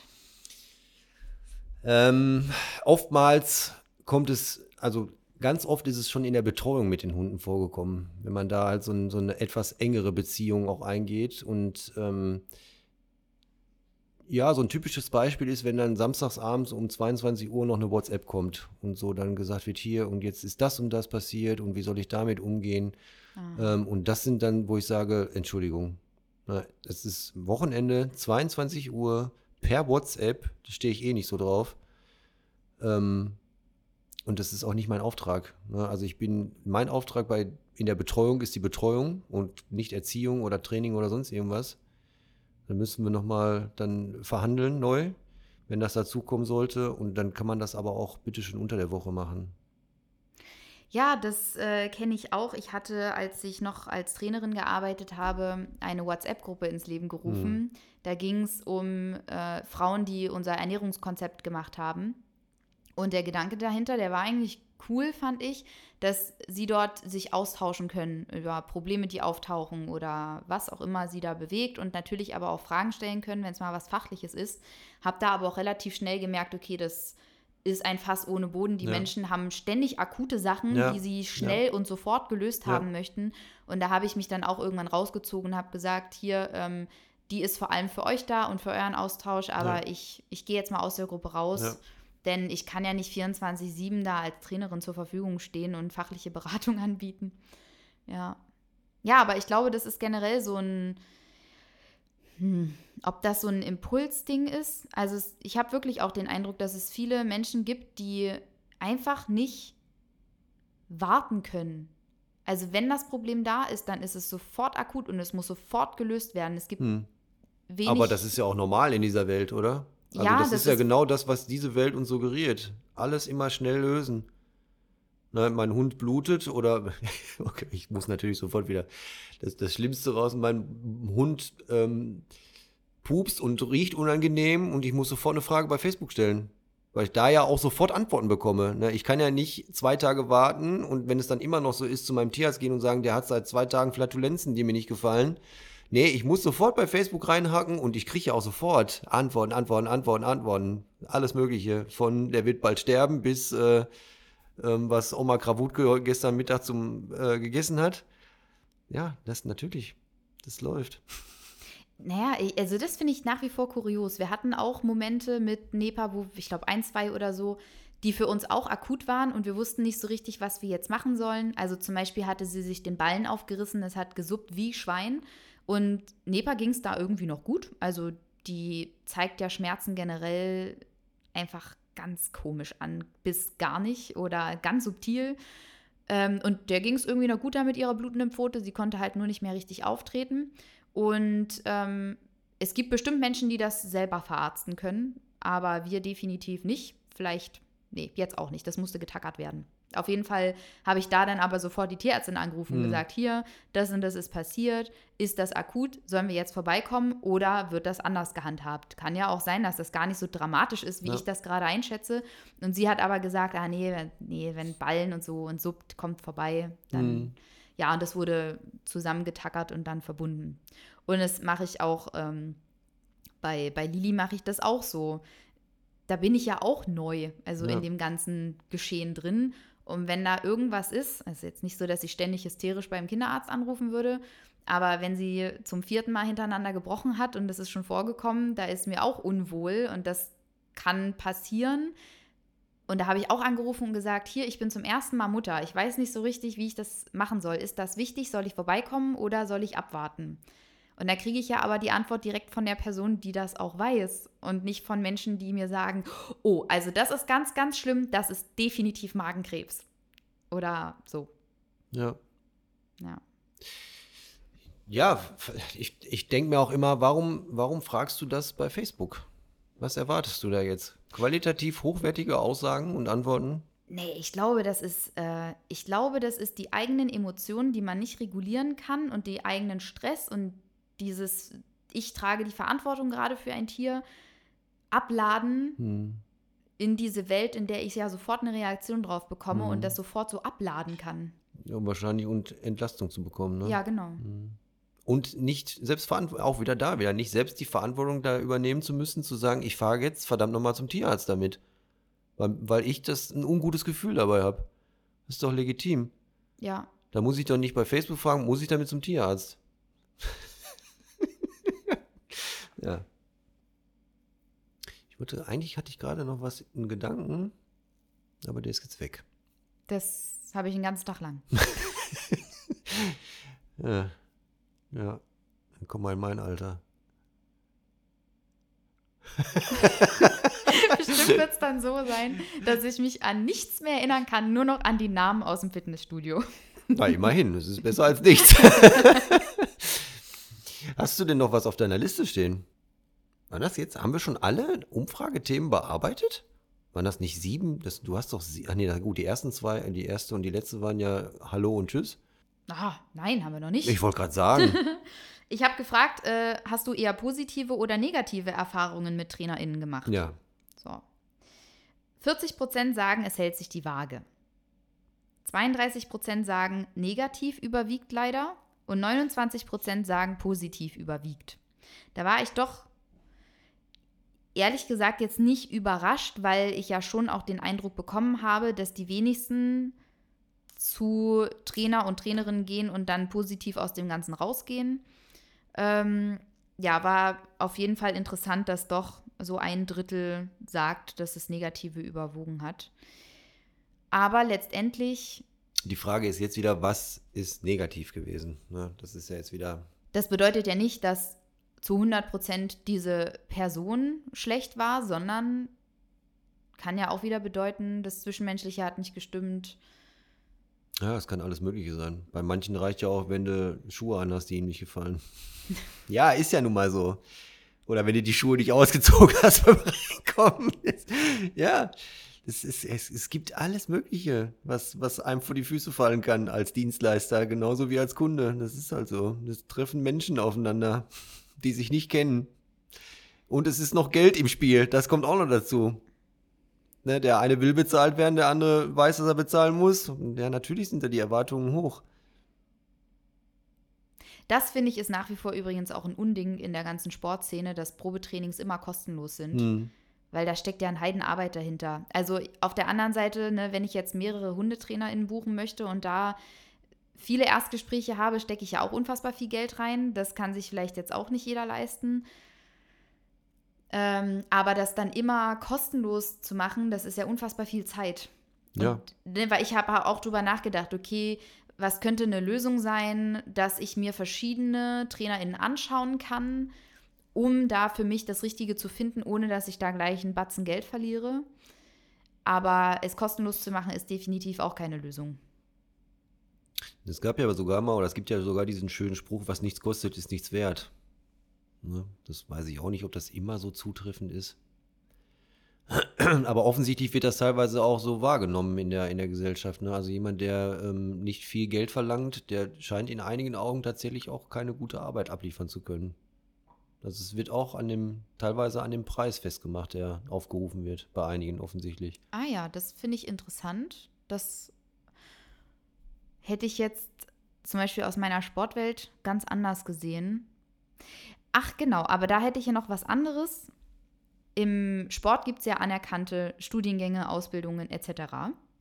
Dennoch habe ich da das Gefühl, dass wirklich, ich sage es jetzt einfach mal so, jeder Hans Wurst der Meinung ist, er wüsste es besser und ähm, auch mehr als eine Person, die sich drei Jahre damit wirklich äh, intensiv auseinandergesetzt hat.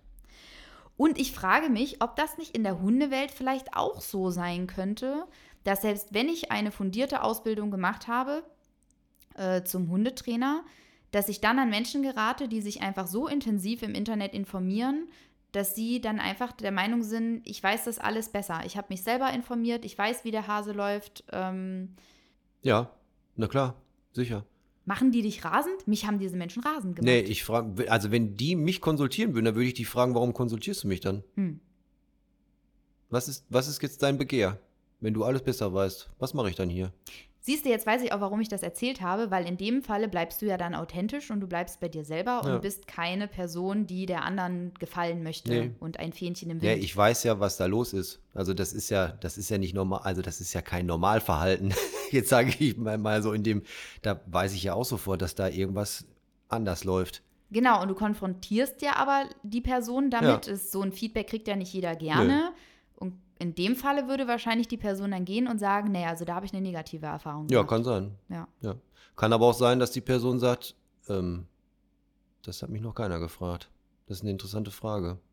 Und es kann auch sein, dass das, dass das erste Mal jemand das anstößt. Dass man auf jemanden trifft, der, der ständig alles besser weiß und das habe ich schon erlebt und da wird das ja so gemacht. Und wenn man dem dann sagt, ja, aber was, warum bin ich denn jetzt hier? Was ist jetzt mein Auftrag hier? Und dann wird es häufig still. Ja. Was ich nochmal, das ist mir vorhin schon zu, ähm, du hast ja gefragt, wegen, wegen ähm, so eine Kontrollinstanz, wegen ähm, ähm einheitliches Studium und mhm. so weiter. Haben wir Hundetrainer ja. Ach, diese Prüfung. ja, Paragraph 11. Der große Elver, genau, der Paragraph 11 Tierschutzgesetz. Ich kann die komplette Kette nicht. Muss ich auch nicht, ist mir egal. Also Gibt ja noch ein paar Buchstaben hinten dran, EF so. und hast du nicht gesehen, ist mir auch völlig schnuppe. Ähm, den müssen aber auch nur die gewerbsmäßigen Trainer haben, also die, die Geld dafür nehmen. Alle Vereinstrainer, die ähm, kein Geld dafür nehmen, die brauchen den nicht. Was ja auch schon wieder sehr über, über die Qualität dieses äh, Qualitätsmerkmales aussagt. Und der Elva ist überhaupt kein Qualitätsmerkmal. Also auch das wieder habe ich ja auch schon mal angerissen in irgendeiner in einer ähm, Podcast-Folge. Auch der ist ja, obwohl das Tierschutzgesetz ein Bundesgesetz ist, nicht einheitlich geregelt. Jede, jedes Bundesland, jede Gemeinde und teilweise innerhalb der Gemeinden noch werden die eigenen Süppchen gekostet, äh, gekocht. Also jedes Veterinär macht, macht es irgendwie, wie es will. Ja. Das ist aber tatsächlich kein kein Hundeproblem, fällt mir gerade auf, sondern das ist wirklich ein Riesenproblem in Deutschland. Du kannst ja in Leipzig ähm, Biochemie studieren und dann aber den Master in Biochemie nicht in Halle machen, weil da dir bestimmte Module fehlen. Da hättest du den Bachelor auch in Halle machen müssen. Das ist auch gut. Und ich finde, sowas ist einfach anstrengend. Ja, und das da gibt's, ist anstrengend. Ja, und ja, könnte man, ich finde es, pass auf, es gibt ja auch nochmal das Tierschutzgesetz, auf dem der Paragraph 11 ja beruht, ist ja ein Bundesgesetz. Das heißt, das ganze Bundesgebiet ist dafür darunter zu fassen. Und dann gibt es ja tatsächlich Veterinärämter, die ähm, mir erzählen wollen, wenn ich jetzt in ein anderes Bundesland oder in einen anderen, in eine andere Gemeinde ziehe, dass ich diese Prüfung nochmal ablegen muss, wenn ich den Elber einmal hatte. Ja. Ja, das ist genau, das ist genau so. Und dann muss ich auch sagen, meine Damen und Herren, es tut mir leid, aber nein, mache ich nicht. Muss ich auch gar nicht. Ah. Ne? Ich habe sieben Jahre geklagt gegen den Scheiß und habe dann am Schluss gewonnen, weil ich das einfach nicht habe mit mir machen lassen, dieses Prozedere. So. Wahnsinn, sieben Jahre. Ja. Ja, sowas zieht sich ja auch immer so lange. Ja, natürlich, in diesem Land auf jeden Fall. Aber durftest du denn in der Zeit, in den sieben Jahren dann arbeiten ja. oder? Ah, okay, na, ja. das wäre ja noch der Werdegang war ja so, ich habe den Antrag gestellt, der Antrag, äh, äh, oder man hat mir dann gesagt, ich muss die und die ähm, Voraussetzungen erfüllen, halt, ich sollte ja auch dieses komplette Prüfungssystem durchlaufen, was ein Schweinegeld kostet. Und ähm, als ich dann gesagt habe, na, aber ich habe ja hier, also ich entspreche ja dem, was das Gesetz fordert, nämlich ein Mindestmaß an Sachkunde. Und das hat man ja schon laut Gesetz, wenn man langjähriger Halter der bet zu betreuenden Rasse, äh, äh, Tierart ist. Also alleine schon ein langjähriger Hundehalter hat nach dem Tierschutzgesetz die Kompetenz, den Elber zu bekommen. Ach ja. Das ist die notwendige Sachkunde. Okay. So, und dann habe ich ja meine ganze Litanei an Ausbildungen und Seminaren dahingelegt und das hat ja alles nicht gereicht. Und dann habe ich gesagt, nee, mach ich nicht. Und jetzt? Ja, dann, dann dürfen sie nicht arbeiten. Ich sage, ja, dann möchte ich einen Bescheid haben. So, und dann habe ich halt den Negativbescheid bekommen, dass es mir ähm, untersagt wird. Und dagegen hat mein Rechtsanwalt dann ähm, Widerspruch eingelegt und dieser Widerspruch hat aufschiebende Wirkung und von dem Zeitpunkt an kann ich weiter arbeiten. So. Da gibt es natürlich noch die Möglichkeit, hätte es gegeben, äh, den Widerspruch unaufschiebbar zu machen. Oder beziehungsweise den, ähm, nee, das heißt, wie, warte mal, wie hieß das? Ähm, auf jeden Fall, dass der, dass der, ähm, mit sofortiger Wirkung, ich kriege jetzt gerade den, den richtigen ähm, Terminus nicht mehr hin. Man möge mir das verzeihen. Ähm, also das Wettamt hätte die Möglichkeit gehabt, mir es dauerhaft sofort zu untersagen, haben sie aber nicht gemacht. So, also sie haben den, den, die leichte Variante, also sie haben mir die Tätigkeit untersagt, dagegen wurde Widerspruch eingelegt, der hat aufschiebende Wirkung und dann habe ich die nächsten sieben Jahre trotzdem arbeiten dürfen, können. Also nicht dürfen, aber können. Mhm, mh, mh. Gedurft habe ich es trotzdem nicht. Ich hatte ja den Elber nicht, aber ich konnte es. ja. Und bis dann, ja, bis zum Oberverwaltungsgericht und die drei Richter dann, oder zwei Richter, eine Richterin dann gesagt haben, also jetzt mal Butter bei der Fische, liebes Veterinäramt, was denn noch? Was soll er denn noch machen? Ja. Spannende Geschichte auf jeden Fall. Ja. Ja, und da gebe ich dir recht, das hätten nicht viele gemacht. Diesen, weil es ist ja der anstrengende Weg. Also ja. klar, eine Prüfung zu machen ist jetzt auch nicht so witzig, aber das hört sich auf jeden Fall nach ja auch einfach viel Warten an. Ja, und vor allen Dingen auch da kommen dann jetzt noch, äh, ich muss ja auch dazu sagen, also das Veterinäramt holt sich ja nicht ohne Grund externe Sachverständige dazu, die auch wieder viel Geld kosten, weil Hundetraining ist ja auch nun mal nicht das Fachgebiet eines Veterinärs. Das ist ja nun mal so. Der Veterinär ist Tiermediziner und nicht, hat relativ wenig bis gar keine Ahnung von Verhalten. So. Das muss man ja auch mal so sagen. Auch wenn das viele Veterinär, Veterinäre nicht hören wollen. Das ist wie bei den Ärzten und Training und Ernährung. Ja, Genau. Das, die meisten, die haben das, glaube ich, die reisen das vielleicht, wenn überhaupt mal im Studium ja. an. Und die haben natürlich unfassbar viel mehr Ahnung von, ja. von, vom Körper als jetzt jemand, der Sport und Ernährung studiert hat. Aber sie geben einfach trotzdem nicht die richtigen Empfehlungen. Ja. Und dann kommt halt so ein externer Sachverständiger und stellt sich halt vor dich und möchte dich überprüfen. Mhm. So, und dann häufig war es halt so, also in der Regel waren es wirklich Kinkerlitzken, dass man dem Hund einen Rückruf, also was man so gehört hat von anderen, so, was, was war denn so Inhalt der Prüfung? Ähm, ja, hier den Hund einen Rückruf beibringen und solche Geschichten. Und da denke ich mir auch, ja, und habt ihr den auch mal so also, also ist ja dann auch, wird ja dann gestellt, so ein Mensch-Hund-Team wird ja dann gestellt, wo du dann den Rückruf aufarbeiten darfst. Mhm. Na, also auch so realitätsfilmt. Ne? Also so, so, so findet ja kein Erstkontakt mit einem Hundehalter statt. Ne? Das ist ja, diese Prüfung ist so absurd. Und dann weißt du ja auch noch nicht mal, welcher, wer kommt denn da? Was, was, was hat denn dieser Sachverständige für eine Einstellung zum Hundetraining? Mhm. Wie trainiert er denn mit Hunden? Oder ja, was hat er für eine Einstellung? Ist es einer, der sagt, wir arbeiten rein positiv? Und du sagst dann, na, wenn der Hund nicht hört, muss ich auch schon mal vielleicht in die Jacke greifen und dann sagt er sofort, na, durchgefallen, um Gottes Willen. Ne? Oder ist, er, ist es einer, der sagt, na, das war aber jetzt ein bisschen zu lasch hier, wie sie mit dem Hund umgegangen sind. Auch deswegen durchgefallen. Hm. Nee. Mhm. Nein, das, ähm, dieses, äh, diesem Ritual wollte ich mich nicht unterwerfen. Ist natürlich auch ein bisschen was, hat natürlich auch was mit Sturheit zu tun bei mir, aber das steht ja auf einem anderen Blatt Papier. ja. Na gut, aber dann haben wir ja zusammengefasst jetzt schon mal. Ich schaue nochmal schnell nach, ob hier noch irgendwas. Ach so, ich habe noch eine letzte Frage offen, bevor ich hier ein Fazit ziehe. Ich habe noch gefragt, ab wann würdest du einen Trainer oder eine Trainerin buchen? Entweder präventiv von Anfang an oder wenn es richtig brennt, wenn ich es nicht mehr alleine lösen kann. Konnte man so einen Schiebebalken mhm. von links nach rechts schieben. Gesamtergebnis war relativ am Anfang, also jetzt nicht auf Punkt Null, aber definitiv noch weit vor der Mittellinie. Also in Richtung präventiv von Anfang an. Mhm. Ich habe mir dann ja aber natürlich die einzelnen Antworten angeschaut und da war auch wieder alles dabei. Also manche würden wirklich bis zum letzten das versuchen, noch alleine zu lösen. Manche würden wahrscheinlich direkt ab Welpenkauf äh, den Trainer mit dazu holen. Manche waren in der Mittellinie. Also auch da wieder so unterschiedliche Meinungen und Einstellungen dazu. Ja. ja. Ja, kann ich mir vorstellen bei so einer Umfrage, klar. Wie siehst du denn das?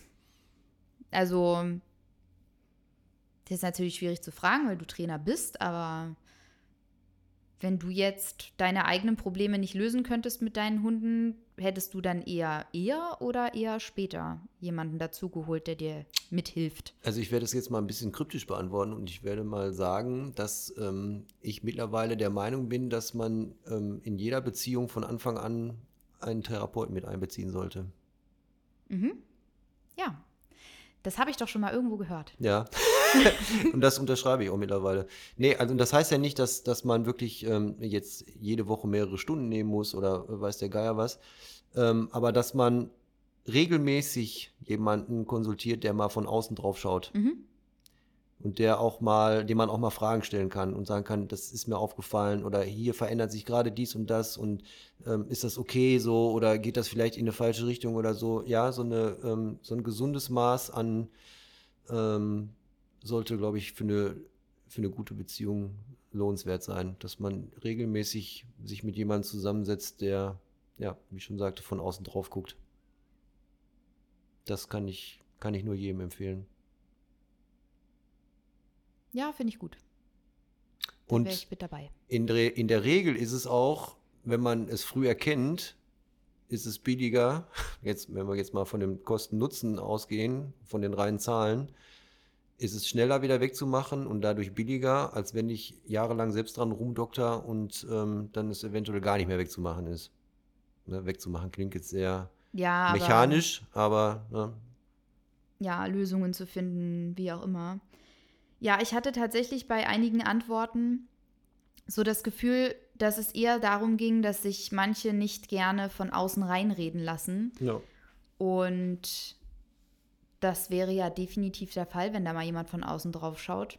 Es kann ja gut sein, oder wahrscheinlich ist es der Fall, dass wenn jemand von außen drauf schaut, dann nicht gesagt wird, ja, du machst das alles ganz toll, 100% läuft alles gut, sondern wahrscheinlich wird es auch Punkte geben, wo die Person von außen sagt, naja, hier könnt ihr nochmal drauf schauen oder da könnte man nochmal dieses und jenes machen. Das muss ja nicht immer der Weltuntergang sein. Ja, und dafür macht man es ja dann auch. Ne? Genau. Also ich will ja, wenn ich das mache, dann, ich, natürlich ist es schön, wenn ich sage, wenn ich gesagt kriege, es läuft gut.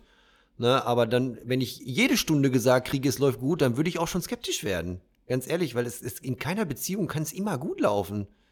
Ne? Und ähm, klar, man streitet sich oder man hat Diskussionen und je nachdem, aus welchen, aus welchen äh, Lagern man kommt, hat man ja auch, ähm, weiß ich nicht, der, den einen triggert das, den anderen triggert das und vielleicht verhaspelt man sich auch mal per WhatsApp oder so und kommt da nicht mehr weiter. Äh, und also ich denke mal, da gibt es doch immer mal was, wo ich sagen kann, also letzte Woche haben wir das gehabt und das würden wir gerne mal besprochen haben. Ja, Per WhatsApp würde ich übrigens die streiten, würde ich immer sofort unterbinden und sagen, ja, okay, da können wir jetzt aufhören. Das, das ist das Beste, was du machen kannst, ja, das stimmt, definitiv. Aber also, das ist ja, das ist der Wahnsinn, was man da alles an Eigeninterpretation raushören ja. kann und was für einem. Nicht nur kann. Ja, und auch tut. Also man hört die Person die Nachricht vorlesen mhm. eigentlich. Mhm. Und das ist, ja, nee, nee, lieber nicht machen. Lieber nicht machen, lieber persönlich besprechen. Ja. Aber was du gerade sagtest, finde ich auch interessant, dass, man, dass du denkst, dass manche ähm, das nicht machen, weil sie nicht wollen, dass ihnen reingeredet wird. Dann haben sie aber, wenn sie das so sehen, dann würde ich nochmal eine Lanze dafür brechen, das ist ja nicht die Aufgabe des, des ähm, Draufschauenden, da reinzureden. Das hat er ja, das ist ja gar nicht sein, seine, sein Job oder sein, sein Auftrag. Und im besten Fall ist es auch nicht das, was er persönlich machen möchte. Ne? Also auch da wird es wahrscheinlich wieder jemanden oder Leute geben, die sagen, ey, ähm, aber das, der ist ja nur dafür da, um das, ich, also ne, um da mal einen Blick von außen drauf zu werfen und zu sagen, das und das fällt mir auf und das und das könnte man da machen. Ne, der heißt, der sagt ja nicht so, wenn du das nicht machst, dann wird sich der Boden unter euren Füßen auftun. Das ist ja der Ente oder der ähm, der Hauptaugenmerk da bei solchen Geschichten liegt ja meistens darauf, dass diejenigen, die das Problem haben, auch selbst lernen, damit umzugehen. So, und dass der, ich sag's jetzt mal, Supervisor oder wie auch immer man es nennen möchte, oder Therapeut oder, oder Coach oder was auch immer, wie sie alle heißen, dass der einfach mal sagt, das, das ist was, ähm, wo ich Handlungsbedarf sehen würde. Aber wenn ihr das, wenn das für euch okay ist, dann lasst es so stehen, bitte. Das ist euer System. Genau, du grenzt dich ja dann letztendlich auch ja. ab. Ja, musst du, muss ich ja auch, natürlich. Und ich habe auch in den letzten Jahren, ähm, musste ich dieses Abgrenzen auch, ähm, ja, schon sehr schmerzhaft lernen teilweise. Also es war auch ein Prozess bei mir. Das, und das ist absolut wichtig, in, in also wahrscheinlich in allen, allen Jobs. Ähm, und auch als Privatperson ist es ganz gut, wenn man sich abgrenzen kann vor all dem da draußen. Ähm, aber ja, es gibt schon HundehalterInnen, die, die einem den letzten Nerv raufen können. Ja. ja, ich finde tatsächlich auch als Privatperson nicht nur von, von äußerlichen Einflüssen, sondern insbesondere auch von den Menschen, die einem am nächsten stehen. Ja. Ja, denn ich kann ja nicht alle Probleme, die zum Beispiel mein Partner oder meine Partnerin, meine Eltern, meine Freunde haben, zu meinen eigenen machen. Da muss ich ja auch mal sagen, hier, also ich muss das jetzt nicht sagen, aber es ist auf jeden Fall nicht gesund, das alles wie ein Schwamm aufzusaugen. Nee. Ähm, ja, und das Problem dann auch mal beim anderen zu lassen. Nicht nur, ja, nicht nur mal. Also es ist schon, ähm, wäre schon von Vorteil, wenn du es äh, nahezu immer da lässt. Genau, ja, definitiv. Also das Problem zum Beispiel bei, bei, den, bei dem anderen zu lassen, das fällt mir relativ leicht. Womit ich aber immer noch ein Problem habe, ist das nicht automatisch zu sehen. Ja. Also die Stimmung automatisch wahrzunehmen, dass die da ist und dass das ja. ist ziemlich schwierig für mich, mich davon abzugrenzen. Da muss ich wirklich regelmäßig in mich reinhorchen und gucken, okay, gehört es zu mir oder gehört es zu der Person? Bin ja. ich mit der Stimmung hierher gefahren oder hat die sich jetzt geändert, weil die Person die Stimmung mitgebracht hat und ich habe sie aufgenommen? Ja. Wir sind alle nur Menschen. Hm. Auch die HundetrainerInnen. Ja, die sowieso. Das war doch mal wieder ein sehr fruchtbares Gespräch, Christoph. Ja, finde ich auch. Und ich hoffe, ähm, wir konnten ähm, auch so die Entscheidung, wenn ähm, das anstehen sollte, die Idee da ist, einen Trainer, eine Trainerin zu konsultieren, vielleicht auch mal so ein bisschen jetzt anregen, worüber man nachdenken kann dabei und auf was man schauen kann. Und ähm, ja, schaut auch bei euch selber und ähm, vertraut die Verantwortung nicht nur in die Hände desjenigen, der da Geld für haben möchte, weil die, das Geld ist erstmal vorrangig für seine Zeit da und für seine Expertise, aber nicht um euch die Verantwortung abzunehmen. Die bleibt bei euch. Besseres Schlusswort kann ich nicht finden. Deswegen sage ich einfach bis zum nächsten Mal. Bis zum nächsten Mal. Tschüssi. Tschüss. Das war Wolfsgeflüster. Themenideen und Fragen sind uns jederzeit willkommen unter info at couchwolf.de oder auf unseren Instagram-Profilen Couchwolf und Nipa the Dog. Wenn euch der Podcast gefällt, lasst gerne ein Abo da und empfehlt uns weiter. Bis zur nächsten Folge.